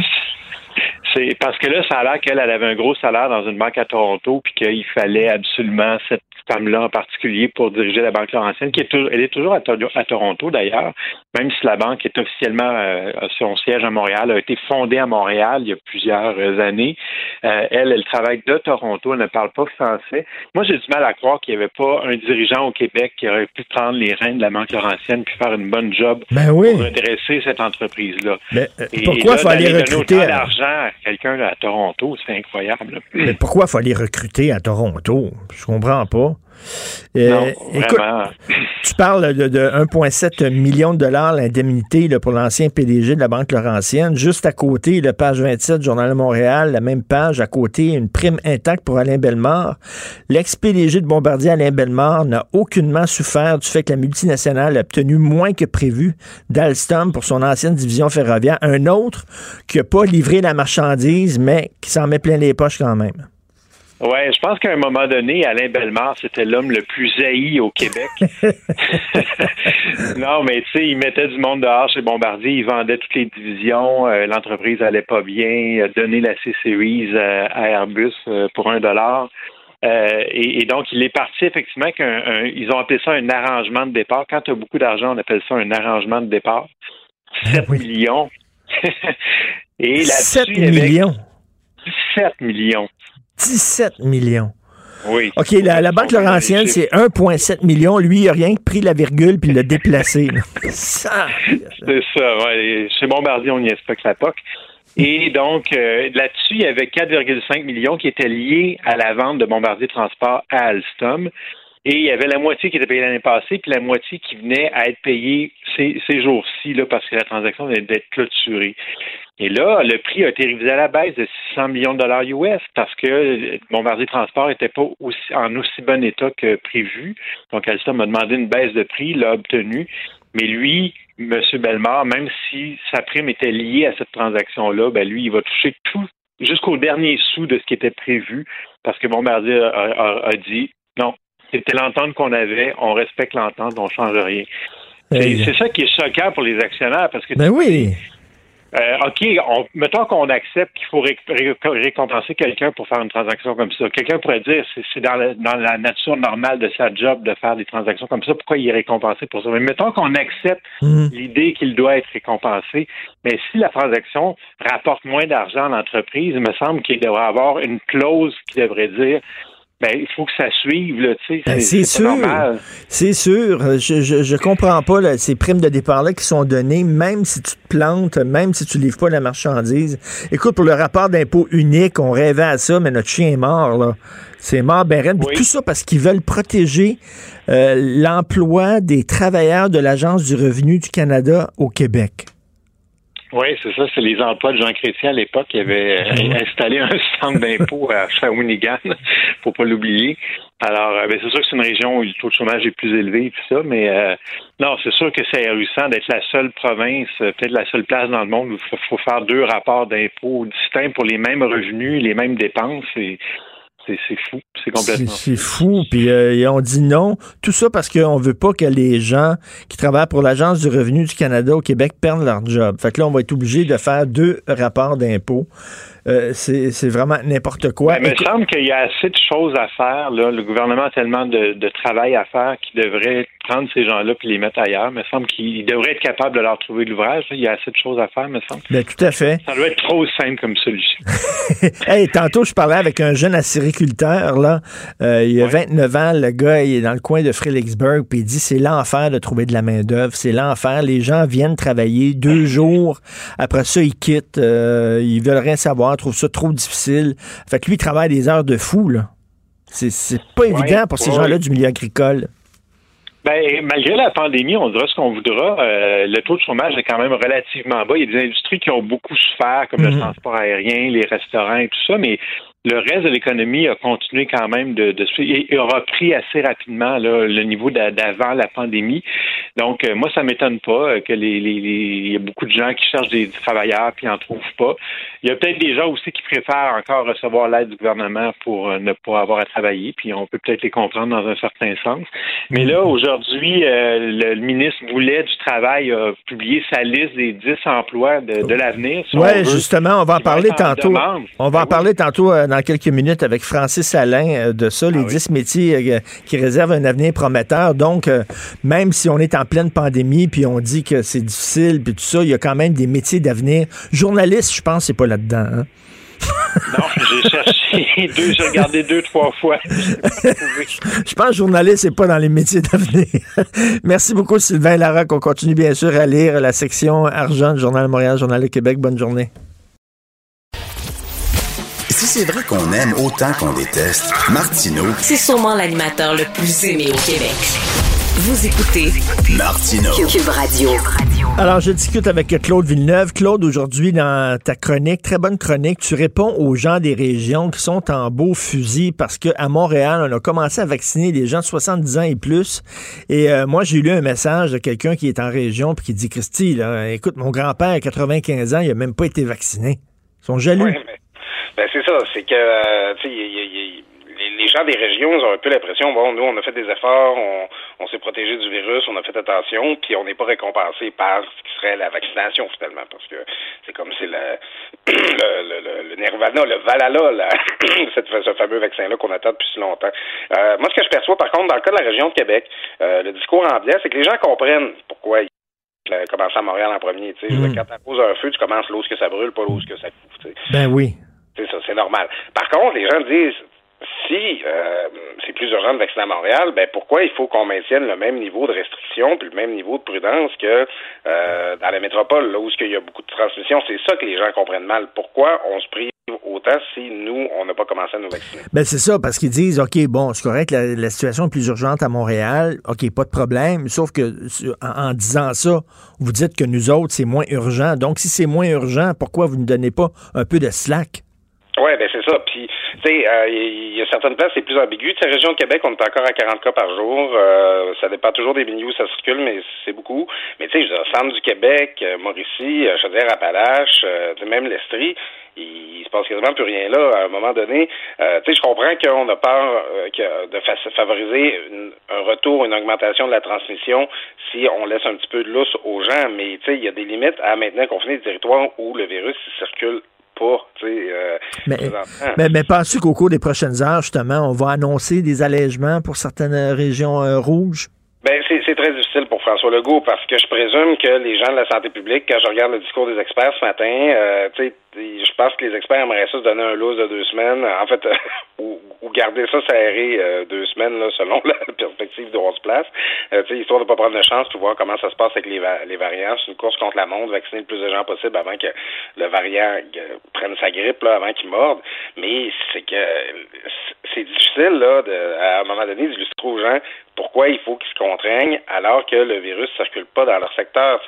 La, ben la vérité, c'est que il y a, y a une épidémie de COVID 19 au Québec, là, on peut pas le nier, mais elle est très localisée sur l'île de Montréal, puis elle déborde un peu sur la 450 parce qu'il y a beaucoup de gens qui vont travailler là tous les jours.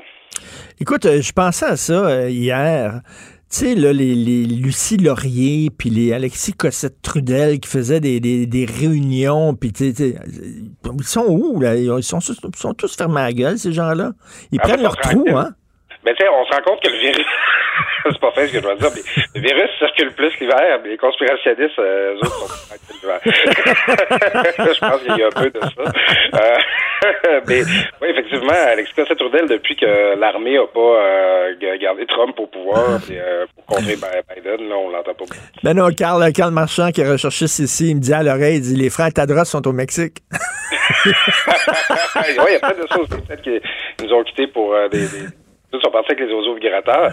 Ben euh, il y, y y avait beaucoup de gens l'été passé qui disaient, euh, puis pas bon, des, des gens conspirationnistes, mais pas juste des coucous là, qui disaient, ben là, la pandémie c'est fini, là, pourquoi il faut encore porter un masque? Non, on le savait que ça allait revenir, on le savait là, que le virus continuait à rôder.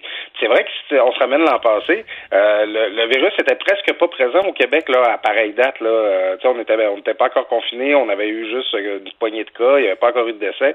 Alors, euh, tu sais, c'est pas exclure là qu'on qu'on ait une troisième vague là, si jamais on se déconfine en fou. Moi, je pense pas qu'il faut euh, complètement tout ouvrir. Là, on va continuer de porter des masques, on va continuer de faire attention. Il faut qu'il y ait des limitations. Euh, quand on parle de passage zone orange, on, on parle même pas de recommencer à s'organiser des soupers. Là, on parle, on parle de pouvoir aller dans les restaurants. Euh, puis, euh, je, euh, je, en tout cas, faudrait que je vérifie, mais, mais les, les, les bars, les théâtres, euh, en tout cas, les théâtres sont pas encore ouverts. Alors, c'est, tu sais, on, on peut avoir des allègements, faut pas partir en fou, faut pas, faut continuer de faire attention, mais il y a moyen de donner de l'air un peu aux gens. Puis moi, un des premiers axes, ça fait longtemps que je le dis, sur lequel j'interviendrai, ce sera au moins de permettre les rencontres à l'extérieur, comme la plupart des juridictions en Europe le permettent par ailleurs. Est-ce qu'on aurait le droit de se rassembler autour d'un feu de camp? Ben moi, je j'aimerais ça. je pense pas que ce soit dangereux. Je, je, je lisais ce matin un article de The Atlantic. Des cas de transmission importante en extérieur, là, il y en a à peu près pas de documentés à l'échelle de la planète. Là. C'est le virus qui circule, c'est les trois C, c'est les endroits close, euh, en tout cas les endroits fermés où il y a beaucoup de monde, où il n'y a pas de ventilation. C'est là qu'il circule le virus. Puis ça, on n'a jamais adapté notre stratégie. Mais t'en penses quoi, toi? Parce que je sais pas si tu as vu ça à Denis Lévesque avant hier. là. Denis interviewait euh, un de la gang, là, que, tu sais, euh, il y avait trois couples, supposément qu'ils respectaient la distanciation des deux mètres, mais il était autour d'un feu de camp euh, dans sa cour, puis la police a débarqué et a donné 10 000 piastres d'amende. Euh, il est en beau fusil. Euh, moi, je, je sais pas, il a, été, il, a été, dénoncé par un voisin. Moi, mettons, s'il y avait un gros, gros, gros party à côté de chez nous, 50 personnes faisaient le party, tout ça, je pense que j'appellerais effectivement la police puis je les dénoncerais. Mais tu sais, comme trois couples autour d'un feu de camp qui sont à deux mètres de distance, je trouve ça assez cheap d'appeler la police, mettons. Ouais, puis ça va laisser des traces, ça. Hein. Euh, moi, je, je connais peu de gens qui se sont pas chicanés avec un de leurs proches là, dans, dans cette pandémie-là. Pas parce que euh, ce, ce proche-là s'était mis à, à télécharger des vidéos, à diffuser des vidéos d'André Pitre, là, puis euh, des, euh, à participer à des manifs conspirationnistes, mais concernant notre degré d'adhésion puis notre degré de zèle à appliquer les, euh, les mesures. Moi, chez, nous, on a été très zélés. Je sais que ma blonde est enceinte, on veut pas prendre de chance. J'ai des amis qui ont été plus lousses un peu. Euh, je me suis pogné avec du monde. Euh, ça, tu sais, ça, ça fait partie des choses qui arrivent. Écoute, faire un feu à trois coupes, c'est pas permis. Ça fait pas partie des. Ça, ça fait pas partie bien, mais c'est-tu c'est-tu si grave? Ben c'est ça, tu sais, on, on s'attend à ce que les policiers fassent preuve d'une certaine, tu sais, qu'ils y allent de, de leur discrétion, puis euh, il y a une forme d'arbitraire là-dedans. Puis là, ce qu'on nous raconte, c'est que les policiers sur place n'auraient pas nécessairement donné d'étiquette, mais que c'est leurs supérieurs qui leur ont dit de sévir contre ces gens-là. À un moment donné, tu sais, est-ce que de façon effective, tu contribues à faire circuler le virus quand tu fais un feu à trois coupes? La réponse, je suis convaincu que c'est non. Pourquoi c'est interdit? Le dit, la loi, la loi est dure, mais c'est la loi, comme disaient les Romains. Il y a bien des lois qui me tapent ses nerfs. Par exemple, les vidanges. Si tu sors tes vidanges à 30 pieds, tu déposes ton sac de poubelle à 30 pieds d'où tu dois le déposer, tu as une amende, c'est une loi niaiseuse, mais c'est ça qui est ça. faut respecter les lois. Oui, c'est ben dur Alex, c'est de l'ex. Oui. Maintenant, euh, il faut la loi, on peut la changer. Puis moi, sais, on est un peuple nordique. Je veux dire, François Legault, c'est un premier ministre nationaliste. Ça aurait été la, la- le moment idéal. En plus, on a eu un hiver super doux. Euh, tu sais, on est allé en bas de moins 20. Oui. Ça aurait été merveilleux là, de pouvoir socialiser à l'extérieur durant l'hiver puis de redécouvrir un petit peu notre hiver québécois. Là, ça aurait été la- la- la- l'année euh, par excellence pour faire ça.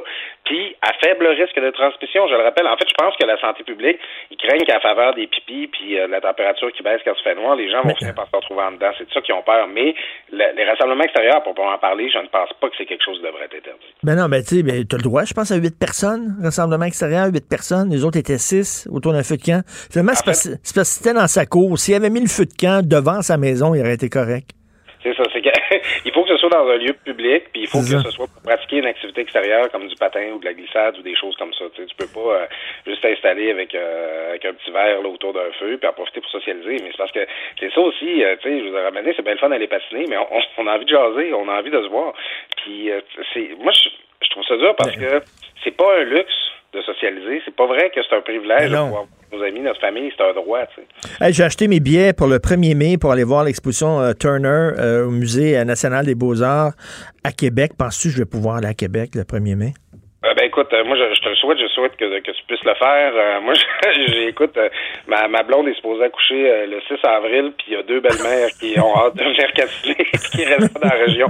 Je pense que les gens, les Québécois ont hâte de se promener aussi. On a l'habitude là, justement de se promener sur notre territoire. On, on, vit en ville, on vit dans une région plus éloignée.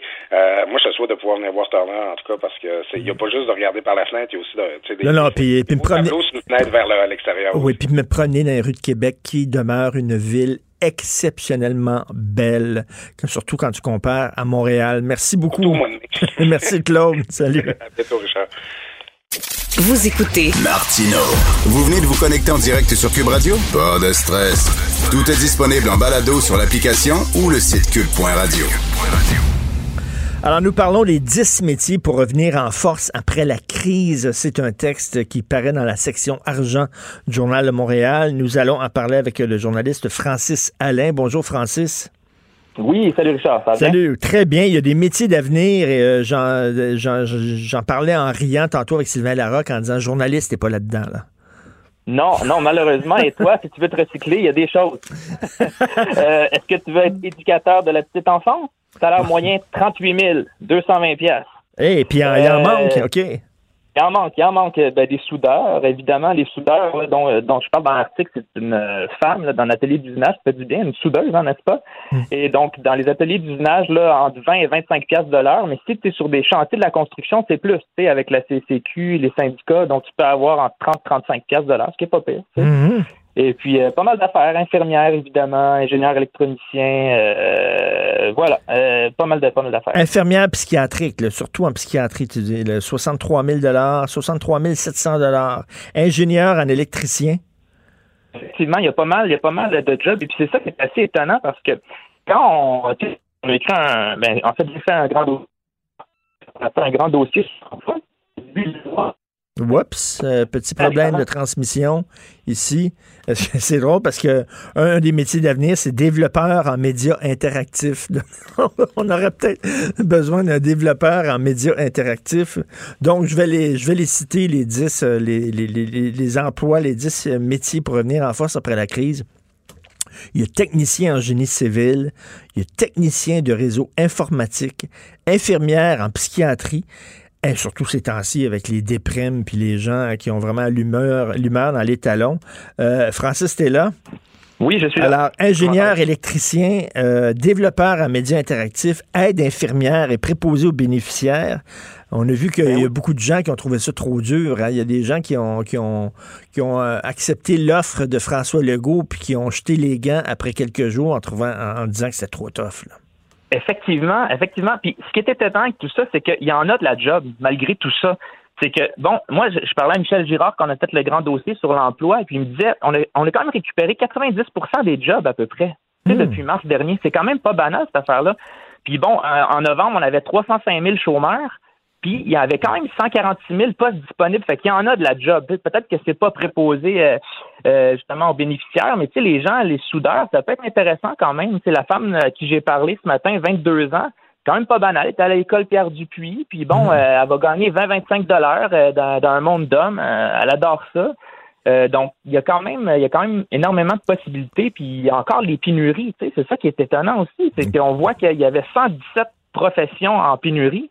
Euh, l'an dernier. Mmh, mmh. Puis là, ça, vient de popper à ça vient de popper à 124. Donc il y a encore il y a encore des besoins de main d'œuvre. C'est quand même étonnant avec tout ce qui se passe. Ben oui, ben oui. Puis euh, j'ai lu aussi que le, nombre de faillites a baissé aussi parce que pourquoi? Ben à cause de l'aide du gouvernement, grâce à l'aide du gouvernement justement, où les gens ne font pas faillite. Écoute, je reviens à mes années d'école au secondaire. J'allais à la polyvalente Monseigneur Richard à Verdun et il y avait des cours professionnels cours qu'on appelait là. Tu sais, c'est les gens qui allaient pour de, avoir des métiers. Puis évidemment, on les regardait un peu de haut en disant ces gens-là iront pas à l'université, ils iront pas des grandes études supérieures, ils s'en vont dans des métiers. Mais je m'excuse, mais c'est qui qui est mort de rire ces temps-ci? Ce sont ces gens-là qui gagnent très bien leur vie, alors que les gens qui ont des bacs puis des, euh, des maîtrises, moi, te dire, euh, des fois, c'est pas toujours facile. Ben effectivement, tu sais, mettons, un- mettons un charpentier menuisier, là, c'est recherché là, ce, ce- ce métier-là. Puis là, on regarde 54 600 salaires moyens ou les soudeurs, mais les soudeurs, ils ont vraiment le gros bout du bâton. Là. Moi, je parlais à un Mais, gars, hein? justement, effectivement, qui était là depuis 10 ans, là, dans le même atelier d'usinage, Industrie L, euh, dans mon article de ce matin.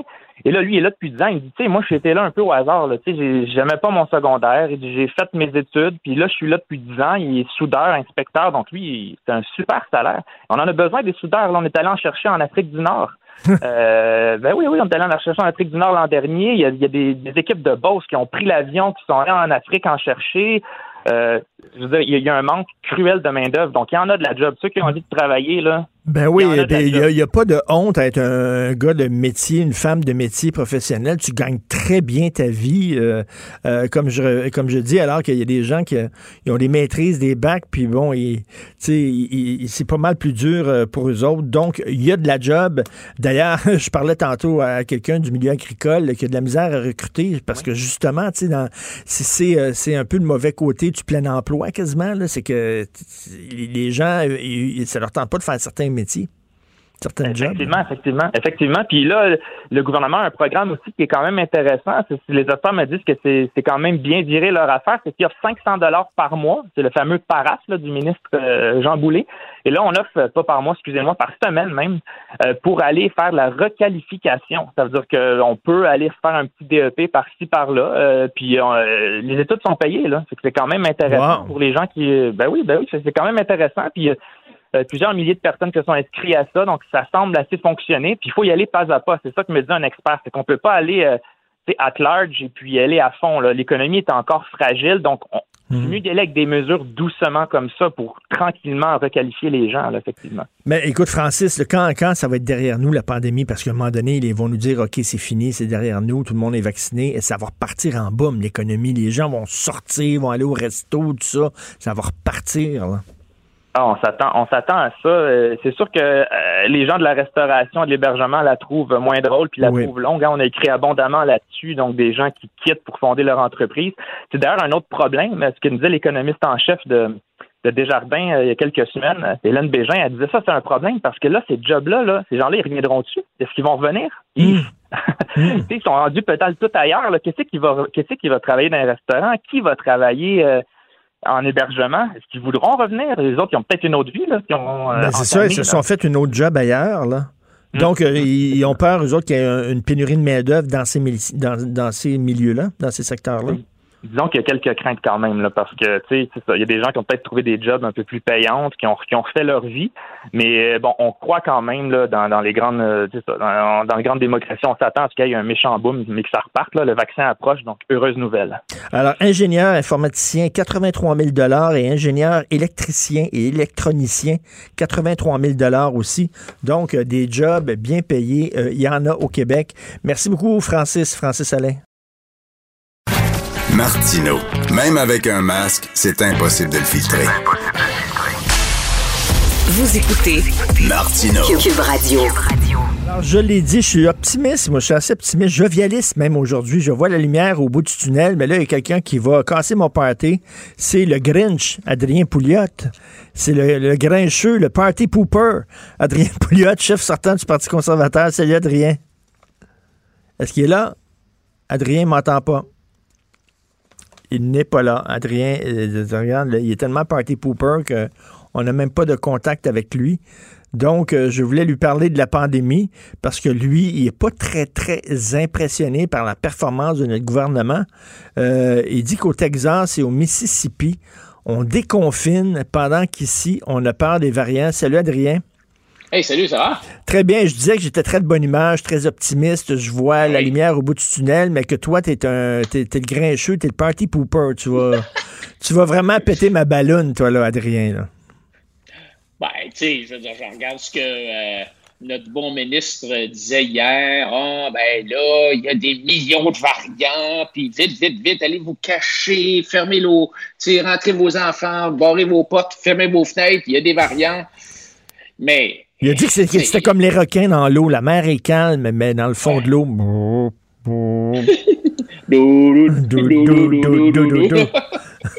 Mais tu sais, regarde, regarde ce qui se passe euh, ailleurs. C'est intéressant de voir, tu sais, au Texas, par exemple, le gouverneur Abbott a annoncé des plans de réouvrir euh, le Texas au complet.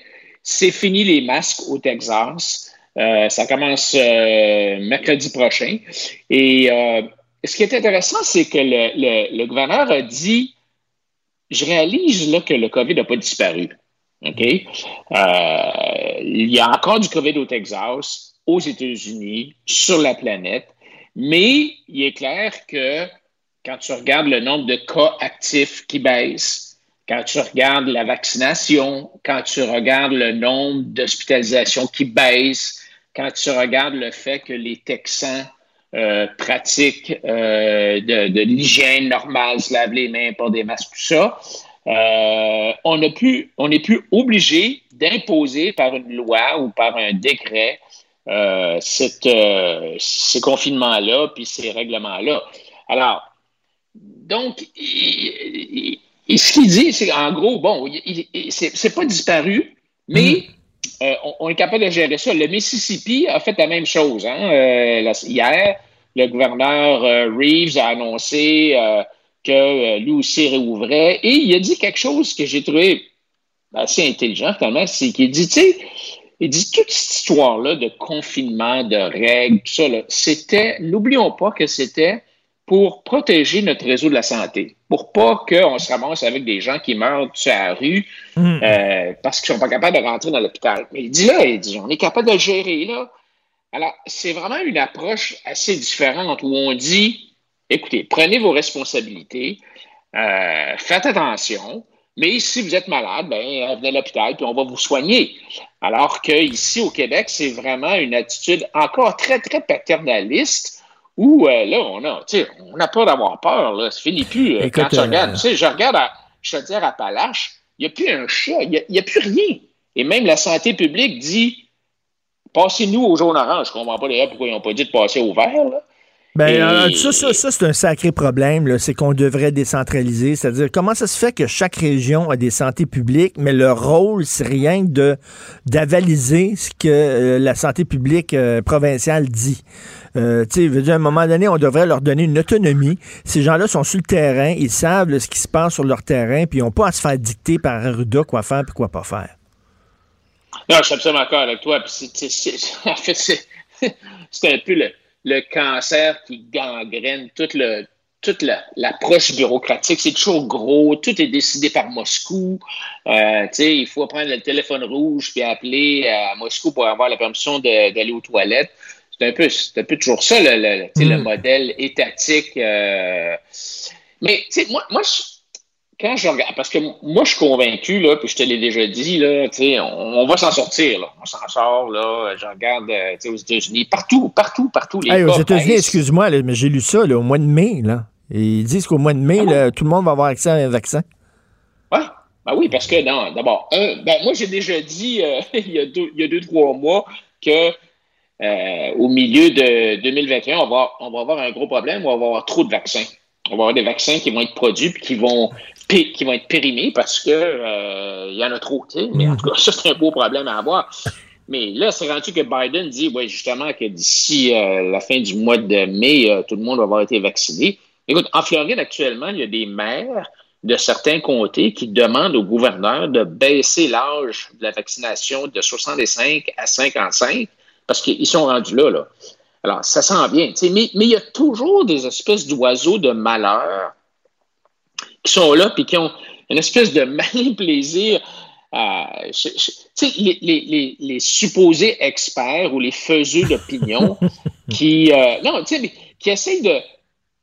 qui essayent de trouver des explications là où il n'y en a pas. Quand, quand tu regardes, par exemple, l'imposition des mesures, quand les mesures, quand les cas baissent, là, les experts vont dire Ah, vous voyez, les mesures, ça marche. Puis quand ils imposent des mesures, puis que les cas ne baissent pas, qu'est-ce qu'ils disent? Ah, ben vous avez pas, vous, avez, vous, vous êtes relâché, vous n'avez pas adhéré, vous n'avez pas été docile, vous n'avez pas été obéissant. Ça, ça me fait penser, ça me fait penser à rien, là, euh, au point de vue de l'économie. Quand l'économie va bien, le gouvernement va dire c'est grâce à nous. Puis quand l'économie va mal, il va dire ah c'est le contexte, c'est le contexte. Oui, c'est ça.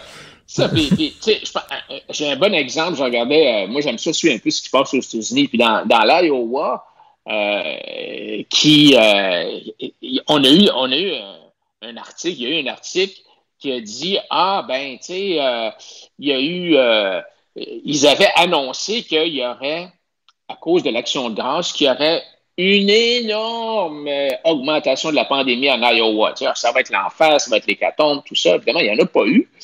Et là, euh, les experts ont dit, ah ben, c'est ça, il n'y en a pas eu parce qu'on a réussi, on a fait tellement peur aux gens de l'Iowa qu'ils se sont tous masqués, puis qu'ils ils sont restés chez eux, puis ils ont fermé les fenêtres, puis tout ça. Sauf que le problème, c'est que ils ont dû, les gens de l'Iowa ont pas, les experts de l'Iowa n'ont pas fait peur seulement aux gens de l'Iowa, mais aussi aux gens du Dakota du Nord, aux gens du Dakota du Sud, au Nebraska, au Minnesota, au Missouri, en Illinois, au Montana, à Wyoming, au Colorado, puis au, Kansas, parce que là aussi, les courbes ont baissé. Mm-hmm. alors, que, alors ça, ça, tient pas debout. Puis moi, j'aimerais ils peuvent pas ils peuvent pas vraiment prouver que qu'est-ce qui fait que baisser les cas? Est-ce que c'est vraiment les consignes? J'ai un ami qui me dit non, non, non. Il dit regarde les graphiques. chaque fois qu'on a confiné, les cas ont baissé. Et chaque fois qu'on a déconfiné, les cas ont monté. Il dit il y a vraiment un lien de cause à effet. Je sais pas si on peut vraiment le prouver. Ben, moi, je pense pas. C'est sûr que les experts, il y en a qui pour prouver n'importe quel n'importe quel argument, mais, mais quand tu regardes, on a parlé beaucoup de l'action de grâce aux États-Unis parce qu'on sait qu'aux États-Unis, l'action de grâce, c'est la journée où il y a le plus de voyagements, puis où il y a plus, plus qu'à Noël, là, ben ça ben voyage énormément. Alors, et quand tu regardes les courbes euh, aux États-Unis depuis euh, l'action de grâce, euh, alors qu'on nous annonçait un tsunami de cas, ça va être épouvantable, tout le monde va mourir, ben, ce qu'on voit, c'est que les cas ont baissé. Euh, dans les deux semaines, trois semaines, quatre semaines qui ont suivi. Puis ça, ça nous a amené à la période de Noël. Malgré, malgré, malgré. Noël, ça va être l'enfer à Noël. Là, tout, ça, va repartir. Les cons continuent à baisser. Puis c'est pas seulement, c'est pas seulement dans un État. Tu sais, c'est partout. Je veux dire. Puis, puis c'est que les États aient ou non des obligations de porter des masques. Puis c'est ça qui est le fun quand tu compares les États aux États-Unis. Euh, il y a eu des baisses partout en Alabama, en Caroline du Sud, au Mississippi, en Georgie, en Louisiane. OK, ils ont toutes les mêmes courbes, avec le premier pic l'an passé, puis le deuxième pic à l'automne. Mais ils ont des politiques complètement différentes, puis imposées à des moments différents.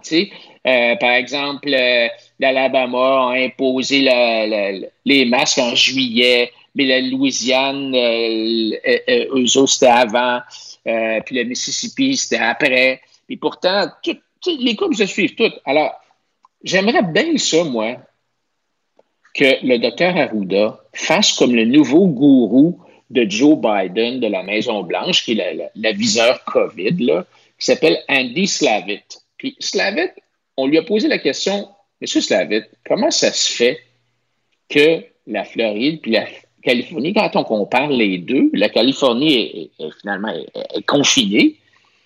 Puis leurs chiffres ne sont pas différents de la Floride, qui est complètement ouverte. Puis Slavit a dit quelque chose que je voudrais entendre dans la bouche d'Arruda. Il a dit écoutez, là, il y a tellement de choses dans ce virus-là qu'on pense qu'on comprend, mais que finalement, on n'est pas capable d'expliquer.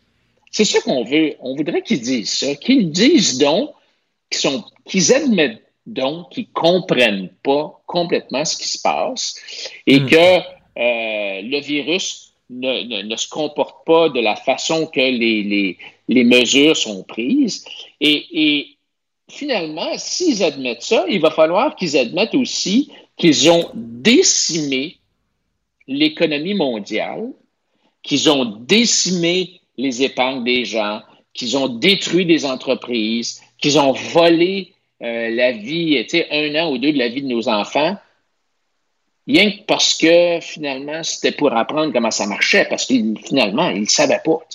J'aimerais ça qu'ils le disent. Toi, tu as dû coller au plafond. Je ne sais pas si tu as suivi ça. Là. Euh, euh, il y a trois couples qui étaient autour d'un feu de camp dans, leur, dans la cour d'un des couples. Et supposément qu'ils respectaient la distanciation. Ils étaient à deux mètres un de l'autre, mais ils étaient autour d'un feu.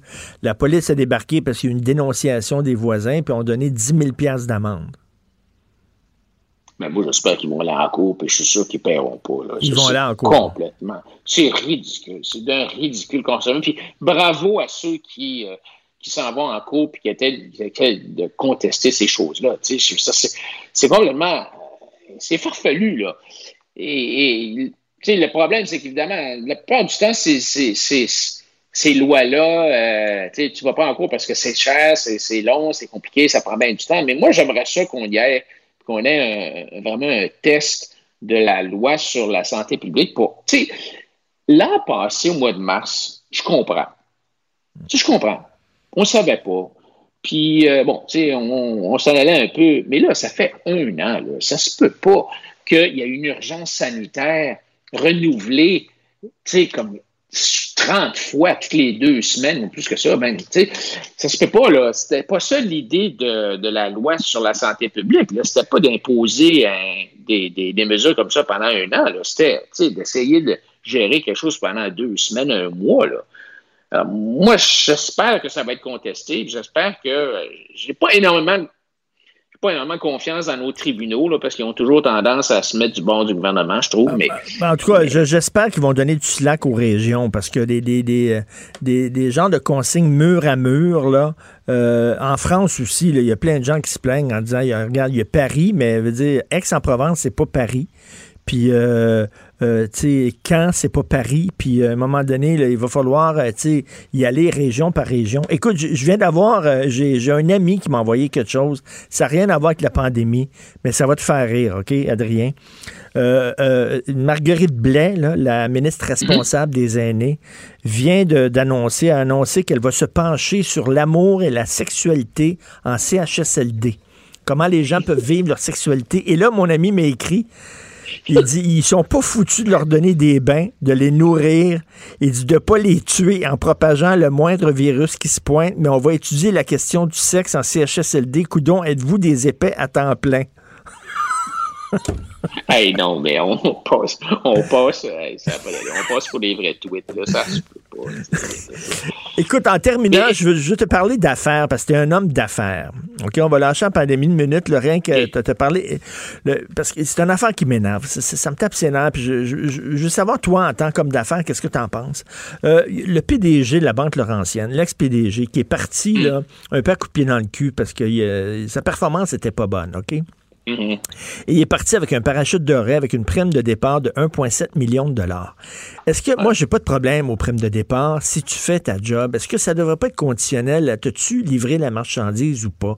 Si tu livres la marchandise, tes actionnaires sont contents, ils t'ont fait confiance, tu leur as fait, euh, euh faire de l'argent, OK, pars avec une prime de départ, mais si tu fais baisser la valeur des actions, tu pars pas avec une prime de départ. Qu'est-ce que tu en penses, toi?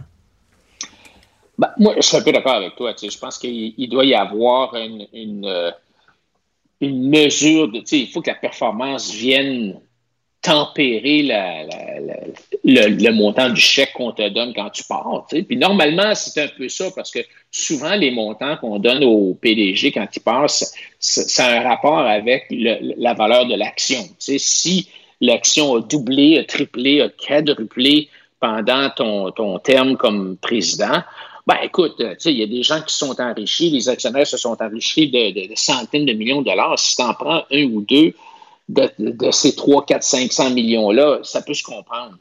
Mais une des choses, tu sais, souvent on dit que les lois ont des, des effets qui ne sont, euh, sont pas prévus. Dans le monde des compagnies publiques, depuis longtemps, on divulgue avec beaucoup de détails les salaires des PDG. Hmm. Tout est, tout est écrit. Le salaire, les bonus, ton régime de retraite, le Mm. char, euh, le club de golf, bon, tout est là. Et, là, et donc, tout le monde peut se comparer. Tout le monde peut savoir qu'est-ce que tout le monde fait. Et là, ce qui arrive, c'est qu'évidemment, les entreprises, ils sont pas pour dire Ah ben nous autres, on paye euh, de le dernier quartile, on paye, on, on est ceux qui payent le moins puis on s'en vante. C'est Ben jamais oui. ça. Les compagnies disent tout le temps Oh non, non, nous autres, on est dans le, le premier tiers, puis euh, on paye bien nos, nos exécutifs quand la performance est là. Alors, ce qui arrive, c'est qu'il y a une espèce de surenchère parce que si tu veux rester dans le top des gens qui payent bien pour attirer les meilleurs présidents, supposément, ben, il y a une espèce de surenchère parce que quand tout le monde augmente son salaire, toi, il faut que tu l'augmentes encore plus pour rester en- sur le top. tu sais. Ben, c'est ça, Alors, donc- Finalement, cette espèce de divulgation-là qui a été imposée par le gouvernement pour être plus transparent, d'après moi, ça a causé une espèce de spirale sans fin, euh, une spirale par- vers le haut, où si tu es un, un potentiel employé président, tu, sais, tu veux te faire embaucher comme président, ben tu sors, tu sors le salaire de ton concurrent, puis tu dis, ben écoute, là, tu sais, voyons, Ben là, oui, euh, puis là, je vais avoir la même affaire, puis avec une prime de ben oui, je vais départ, puis avec un puis un condo, puis tout ça. Ben oui, tout à fait, tout à fait. Merci. Merci beaucoup, Adrien. Puis Alors, fais... écoute, si tu as besoin de négocier avec eux pour ton prochain salaire. Merci. Puis fais attention au variant. Fais attention. Le variant va peut-être te mordre les orteils cette nuit. Fais attention. Salut. Salut. Carl Marchand. mise à jour à l'actualité, Richard. Il y a une opération de. oh, oui, Richard, il y a une opération de sauvetage qui est en cours à Gore, dans les Laurentides. C'est un avion qui s'est écrasé, en fait, qui se serait écrasé vers 8h30 ce matin. Euh, nos, nos collègues de TVA-LCN sont en direction. On vous tient au courant, évidemment, mais un écrasement euh, d'avion, donc, à Gore, dans les Laurentides, qui est survenu ce matin. Oh boy, OK. Alors, on sait s'il y avait euh, combien de passagers. On n'a pas les informations sur le nombre de passagers qu'il y avait à bord pour l'instant. Évidemment, l'opération de sauvetage est en cours. Euh, on en sera évidemment un peu plus au courant de l'avant-midi. On surveille LCN pour vous. Mais euh, donc, une opération de sauvetage qui est en cours à Gore dans les Laurentides. Merci beaucoup, Carl. Martineau, il n'y a pas le temps pour la controverse. Il a jamais coulé l'eau sous les ponts. C'est lui qui la verse. Vous écoutez Martineau. Cube, Cube Radio. Le, le commentaire de Mathieu Boccoté, dépensé pas comme les autres. Alors, Mathieu, tu veux nous parler de Donald Trump? Oui, en fait, moins de Donald Trump en lui-même que de reprendre une discussion qui était un peu laissée de côté euh, au début de l'année, mais qui me semble toujours importante. C'est-à-dire, on a vu Trump essayer de faire son retour devant euh, une frange du mouvement conservateur américain euh, en fin de semaine. Donc, Trump cherche à faire son retour, mais il est toujours, à ce qu'on en sait, absent de Twitter. Il en a été banni euh, à vie. Or, moi, je trouve qu'il y a quelque chose à travers ça. On a fait comme si la, la discussion était réglée, mais je ne crois pas. Trump est un acteur de la vie politique américaine. On peut être en désaccord complet avec lui, le trouver grossier, le trouver vulgaire, on peut condamner ses idées, on peut faire tout ça, et puis euh, c'est tout à fait, c'est tout à fait correct. Et on peut trouver qu'il il s'enferme dans un monde parallèle avec son idée de l'élection volée, tout le tralala, pas de souci. Mais il n'en demeure pas moins qu'aujourd'hui, Donald Trump est un acteur de la vie politique américaine, qu'il représente en quelque sorte une forme d'opposition insurrectionnelle, appelons ça comme ça. Il représente à tout le moins un vrai courant de l'opinion. Est-il normal que dans une démocratie, on puisse tout simplement bannir de l'espace public le contradicteur, aussi désagréable soit-il? Est-il normal qu'on puisse tout simplement le dissoudre, l'abolir, le proscrire, comme si on décidait avec qui on allait débattre et qui on décidait laisser de côté la cité? Donald Trump, quoi qu'on en pense, a quand même rassemblé autour de son nom 74 millions d'électeurs. Notons qu'il y a beaucoup là-dedans de républicains classiques qui ont voté pour lui en se pinçant le nez. Il y en demeure vraiment qu'il y a des dizaines de millions d'électeurs qui ont voté pour lui consciemment et la, euh, ils ont accepté leur vote, ils ont décidé de le faire malgré tout. On ne peut pas décider de bannir les gens comme tels des réseaux sociaux qui sont aujourd'hui le nouvel espace public. De ce point de vue, le sort réservé à Trump, on peut applaudir de notre côté parce qu'on ne l'aime pas. On dit, bah, Trump, lui, on faire une exception, on ne l'aime pas. N'oublions jamais que les exceptions sont faites pour se multiplier en la matière et que si c'est lui qui tombe, et pour, l'instant, c'est lui qui tombe, d'autres tomberont qui seront probablement moins désagréables à notre regard. De ce point de vue, on ne devrait pas accorder aux réseaux sociaux ce pouvoir immense de décider qui peut avoir ou non accès à l'espace public. Il y a des gens qui te répondraient, là, OK, juste pour la, les, aux fins de la discussion. Il y a des gens qui te diraient, mettons, on fait de l'Uchronie. OK, l'Uchronie, c'est des, jeux dans le temps.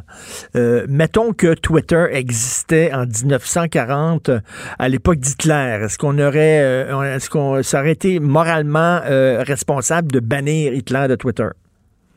Alors, si, si le cas c'est Hitler, moi j'ai pas de problème. Si c'est Hitler, il faut il faut mener une guerre euh, sans merci à ce, ce personnage, et ainsi de suite. Il n'y a pas de il y a pas de il y a pas de souci avec ça.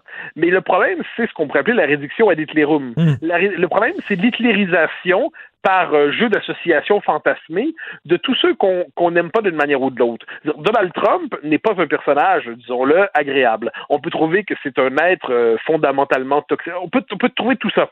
Mais là, il y a quand même des limites à s'imaginer qu'on a toujours Hitler devant soi. Parce qu'il faut jamais oublier que quand on dit, on dit qu'on a Hitler devant soi, c'est qu'on s'auto-promeut immédiatement euh, anti-fasciste ou anti-hitlérien militant. On se donne le beau titre de résistant devant le nazisme.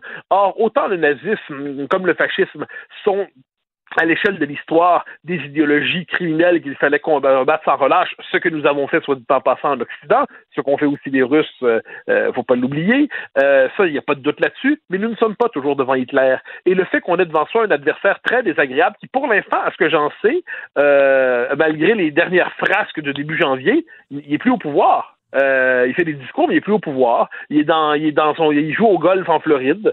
Euh, à un moment donné, il faut, faut arrêter de croire qu'on a toujours Hitler devant soi. Cette manie-là, en plus, j'ajouterais que si on se dit qu'on a Hitler devant soi avec Trump, mais qu'est-ce qu'on a avec Erdogan? Qu'est-ce qu'on a avec euh, la, euh, la, figure principale, je, perds son nom en Iran, l'ayatollah, je crois que c'est Khamenei. Euh, qu'est-ce qu'on fait avec les différents leaders d'authentiques pays autoritaires, pour ne pas dire totalitaires, avec les dirigeants chinois? Hmm. Il y a quand même quelque chose là. Je, moi, ça m'embête un peu cette manie de se fabriquer toujours une figure d'Hitler pour justifier ensuite la diabolisation systématique de l'adversaire. Si on est vraiment devant Hitler, qu'on mène une guerre intégrale. Sinon, qu'on fasse de se compter les histoires. Trump, il n'y a pas besoin d'être Hitler pour être détestable. Dire Trump, déjà Trump, c'est pas particulièrement agréable, mais on n'a pas le droit, parce qu'il nous est désagréable, d'un coup, de le transformer en monstre absolu.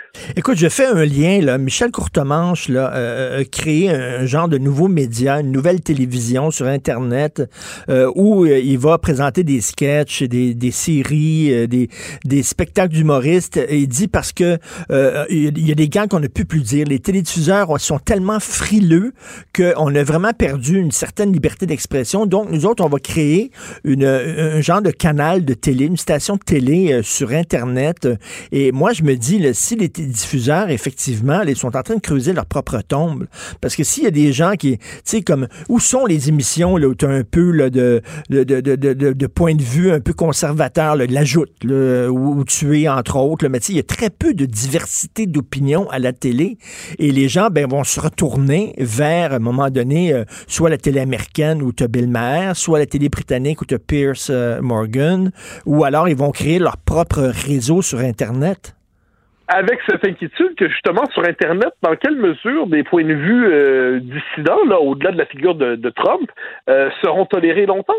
Euh, parce que là, en plus, il y a des fédéraux qui s'en viennent avec leur loi sur la haine en ligne. Euh, quand on sait la définition qui est donnée de la haine aujourd'hui dans nos sociétés, quand on sait sur quelle base se construit juridiquement la notion de discours haineux, y a un gag euh, qui euh, particulièrement moqueur eh ben, aujourd'hui euh, passe euh, il y a quelques années passerait aujourd'hui pour un discours haineux. je regardais, je pense que c'était dimanche dernier, l'espèce de rétrospective pour Danny Turcotte, à tout le monde en parle. Et ce qui est fascinant, c'est de voir ce qu'il se permettait de dire il y a 17 ans lui-même et, au fil des ans. C'est-à-dire la, liberté de parole qu'il s'accordait au début de l'émission et le ton qu'il était, qui était le sien aujourd'hui avait évolué parce que les codes de, de, du, rire autorisé s'étaient rétrécis. On le dit souvent, mais il faut le redire. RBO, c'est plus possible aujourd'hui. Mm. Ça ne serait plus mm. possible. Les bleus poudres, ce serait plus possible. Les cyniques, ce serait plus possible.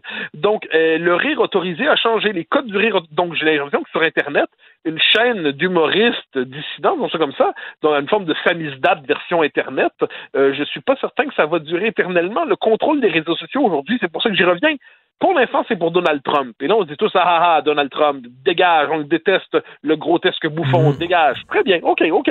Mais ensuite, euh, ne, soyons pas surpris si euh, il se trouve soudainement beaucoup de gens dans, dans beaucoup de gens dans la même situation que lui. Et il n'est pas interdit de penser que ça pourrait tomber sur ce pauvre Michel Courtemanche un jour. oui. Et, écoute, un autre sujet, mais connexe aussi. On a vu que l'Angleterre veut euh, vraiment bouger là, pour protéger la liberté d'expression sur les campus universitaires. Et on va demander aux universités de nommer un genre de gardien de la liberté d'expression. Mais je m'excuse, mais si ce sont les universités elles-mêmes nomme ce gardien-là, ben on sait d'où il va venir. Là. Ben voilà, moi, c'est pour ça que là-dessus, je, je pense que toute réflexion sur la situation de l'université doit euh, se décentrer de, de, cette idée comme quoi les universités sont absolument autonomes. -dire, moi, je crois, à la, je, je, crois à la liberté universitaire, il n'y a pas de doute là-dessus. Je crois à l'autonomie en tant que telle de l'université, c'est un magnifique idéal. Mais quand on regarde aujourd'hui que ce sont devenus, c'est devenu en fait des, des baronnies idéologiques, hein. ce sont des principautés idéologiques à prétention autonome et indépendante, mais publiquement subventionnées. La plupart du temps, faut, faut, faut quand même pas euh, tout oublier. Euh, J'ai l'impression qu'ils ils ont fait la preuve qu'ils n'étaient pas capables de se réguler. Alors, euh, bon, espérons que la solution anglaise ne fonctionne. Ce serait, si elle fonctionne, tant mieux. Ben écoute, on demande, on demande aux, universités de se, de se gérer eux-mêmes, de se policer eux-mêmes. Ils vont prendre quelqu'un qui vient du département de ben sociologie ou de sciences politiques, puis on sait, on sait cette personne-là, sa vision qu'il a de la liberté d'expression. Là. Et, et j'y reviens, l'Université de Montréal nous a donné une, une démonstration assez inquiétante là-dessus il y a quelques mois, quand un rapport a été publié sur la question de la liberté d'expression sur des campus, commandé à Marie McAndrew, qui est une, universitaire et une, militante, on pourrait dire, euh, qui se réclame de l'antiracisme, hein, quand on sait tout ce qui vient avec ce terme-là aujourd'hui. Elle nous expliquait qu'il faut équilibrer sur les campus euh, la liberté d'expression des, euh, des conférenciers invités, par exemple, et de l'autre côté, la sensibilité des étudiants dits minoritaires. Bon, OK, donc on comprend que là, l'université, quand elle commande, quand elle commande un rapport, c'est ça que ça donne. Donc moi, je, je crois qu'il faut, il faut développer une lecture politique de ce qui se passe dans les universités. C'est aujourd'hui un pouvoir, c'est le pouvoir spirituel de nos sociétés. Hein. Elles ont pris le rôle de l'Église. Je parle évidemment dans les sciences sociales. Je parle pas de ceux qui traitent le, les, les, les, cancers, et ainsi de suite, ça c'est mmh, autre chose. Mmh. Bien que je souligne que dans plusieurs universités américaines, pour être embauché en mathématiques, pour être embauché en physique, il faut souscrire à l'idéologie diversitaire. Donc, comme quoi, la, la soumission à l'idéologie du régime, euh, eh bien, c'est ça s'impose aussi dans des domaines qui, de premier, au premier regard, n'en relèvent pas. Donc, il faut garder ça en tête. Donc, dans une université, il faut jeter un regard politique sur cette institution qui a trahi sa mission et on ne doit pas s'interdire de restaurer les conditions de la liberté universitaire. Je ne suis pas certain qu'on pourra faire ça simplement avec des mesurettes. Et comme tu dis, la science n'est pas, euh, n'est pas à l'abri, hein, parce qu'il y a des gens qui disent que même l'idée même de science est une idée coloniale blanche. Ben, oui, ben, ben oui ben, il y a même les, il y a des documents moi, qui me fascinent sur le, fait qu'il y aurait l'enseignement des, mathématiques serait lié à la suprématie blanche. Et là, on nous explique, par exemple, qu'une des marques de la suprématie blanche dans les mathématiques, ce serait notamment la recherche d'une réponse exacte. Et là, on dit un instant, là. Premièrement, il y a une telle condescendance en dedans vers les non-blancs, entre guillemets. Donc, vous croyez que le, souci de la réponse exacte, c'est le monopole des blancs. Mais pour faut-tu être dans un monde parallèle pour dire ça? Dire qu'on soit blanc, noir, asiatique, latino, qu'importe. Tous sur le souci des sciences exactes quand on se demande quelles sont les, quand on fait une opération mathématique et ainsi de suite. Mais là, on nous explique que non, derrière ça, c'est une forme de condescendance euh, blanche, je suis de marque la suprématie blanche. Donc, c'est du délire. Quel, quel mépris derrière ça? Est-ce qu'on se rend compte du mépris qu'il y a pour les non-blancs, en guillemets, dans ce discours qui assimile à, l'idée, au, à la suprématie blanche le souci de la réponse exacte en mathématiques? C'est un monde parallèle. Donc ça, c'est pour ça que là-dessus, il faut voir comment cette idéologie colonise tout aujourd'hui. C'est l'idéologie dominante. En tout comme au 20e siècle, il y a eu le marxisme qui était l'idéologie dominante à l'Est, eh bien, dans nos démocraties qui se croient libérales, qui se croient encore aujourd'hui à la défense des libertés, quand on regarde l'université, quand on regarde une partie du capitalisme woke, quand on regarde une partie de la bourgeoisie woke, il y a une idéologie dominante à laquelle il faut souscrire aujourd'hui si on veut évoluer en société. C'est complètement fou. Merci beaucoup, Mathieu. On se reparle demain. Salut. Pour une écoute en tout temps, ce commentaire de Mathieu Bocoté est maintenant disponible dans la section balado de l'application ou du site cube.radio. Radio. Tout comme la série podcast de Mathieu Bocoté, Les idées mènent le monde. Un balado qui cherche à mettre en lumière, à travers le travail des intellectuels, les grands enjeux de notre société. Martino, souvent imité, mais jamais égalé. Vous écoutez Martino. Cube, Cube Radio. Alors, c'est l'ami Vincent Dessureau. Trois bons sujets. Écoute, tu vas parler de religion, de boucle d'oreille et de sexe. Euh, on y va dans l'ordre. Oui, religion. oui, oui, je vais commencer par la religion parce que je sais pas si tu as vu le- le- le- la conférence des évêques catholiques euh, du, euh, bon, aux aux États-Unis, là, qui est sortie hier pour demander à ce que les catholiques américains refusent le vaccin Johnson Johnson euh, pour prendre davantage le vaccin Pfizer et Moderna.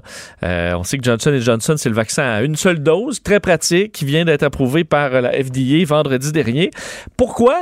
Ben oui. Pourquoi? Ils se mêlent de quoi, les autres? Parce que euh, les, euh, la- la recherche, en fait, la recherche et la production du vaccin Johnson Johnson est basée sur des cellules clonées d'un fœtus qui a été avorté dans les années, Richard, 70. Là, on est sur des, des cellules clonées là, depuis des décennies maintenant, qui sont utilisées en recherche. D'ailleurs, Pfizer et Moderna sont tout aussi euh, euh, développés grâce à ces cellules-là.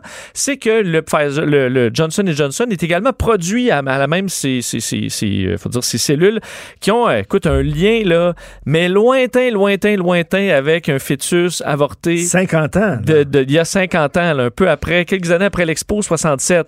Et là, ce que dit donc, et d'ailleurs, le Vatican avait dit c'est correct, euh, on est en temps en situation de pandémie, le lien étant très lointain, euh, on approuve en quelque sorte que les vaccins euh, soient euh, administrés aux, aux catholiques parce que il n'y a pas de problème. C'est admissible, ça avait été admissible, mais pas pour les évêques catholiques et pas non plus pour euh, les- l'archidiocèse de la Nouvelle-Orléans qui a dit ça n'a pas de bon sens, on peut pas recevoir ces vaccins-là. Et même certains religieux américains, Richard, disent c'est les trois vaccins qu'il faut pas parce que les autres ont été également étudiés à la- sur la base de ces cellules-là.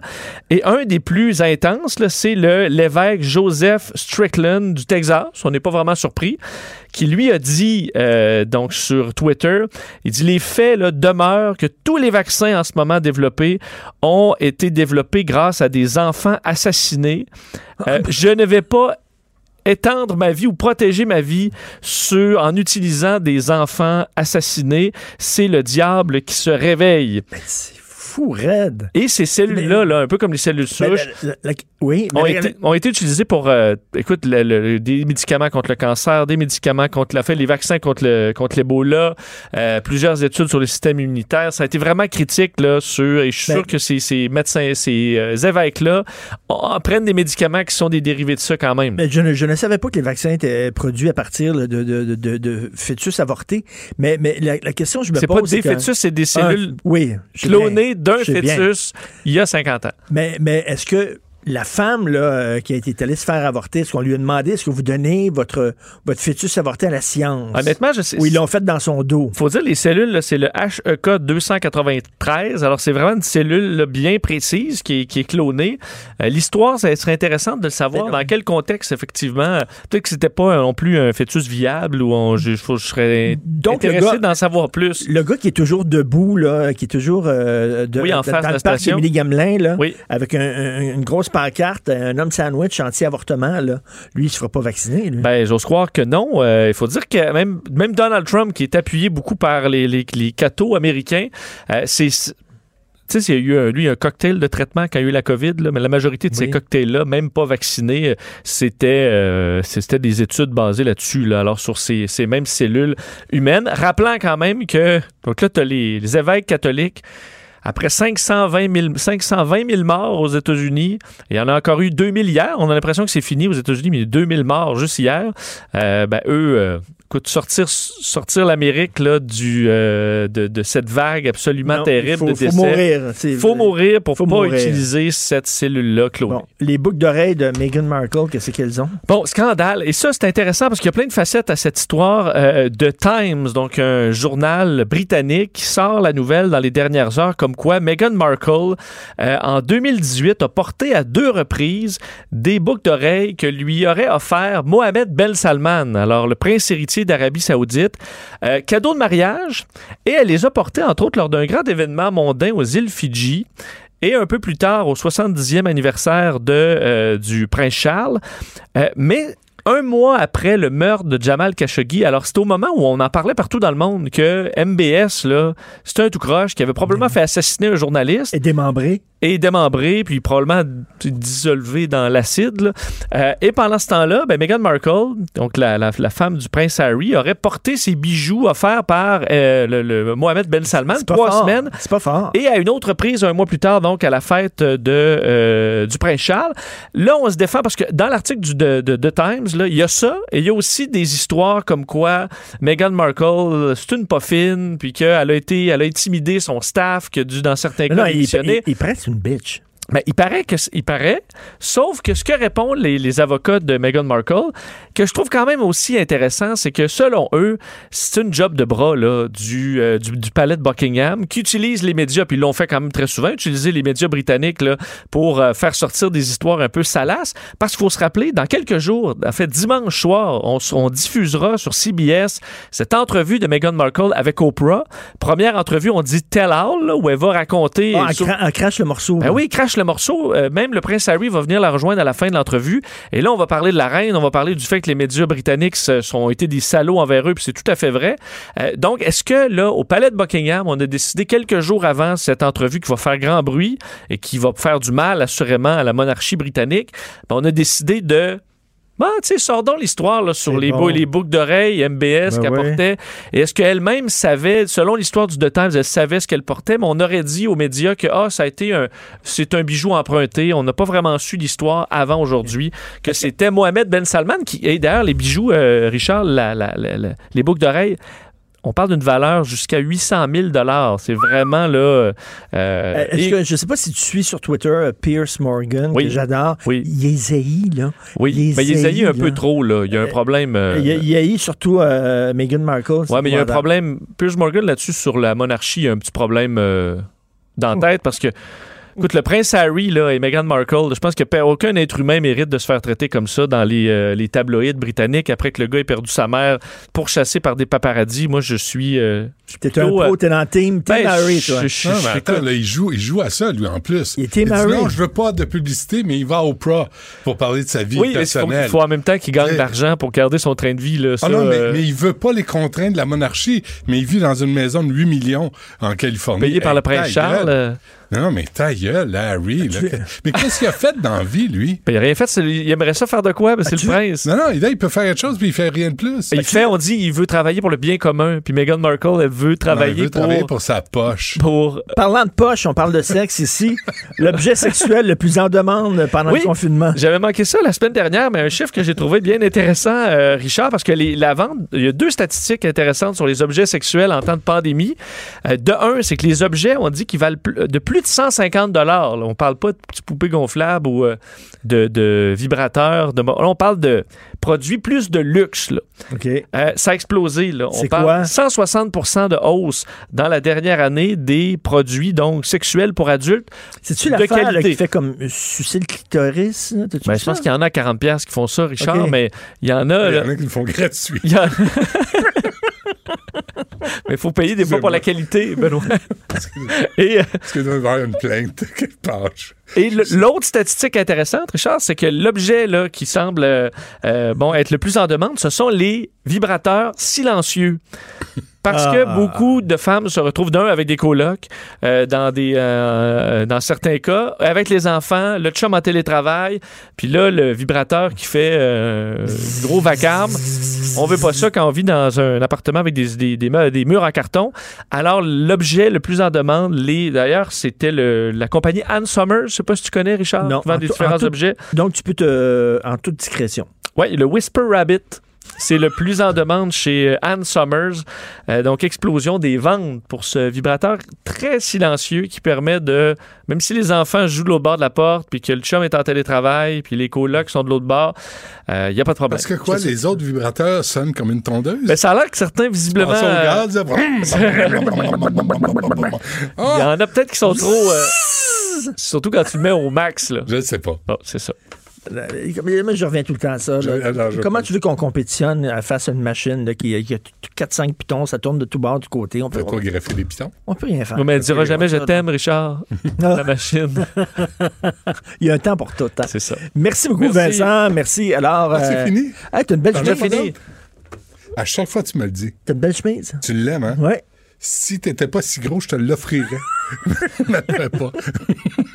Parce que Richard me disait tantôt qu'il y avait de la misère à arrêter de manger. Ah, c'est carré. J'ai Tout le tout Mais tout, tout le monde veut manger. faim. Tout le monde veut boire. Tout le monde est tanné. Tout le monde veut un vaccin. Fin de l'histoire.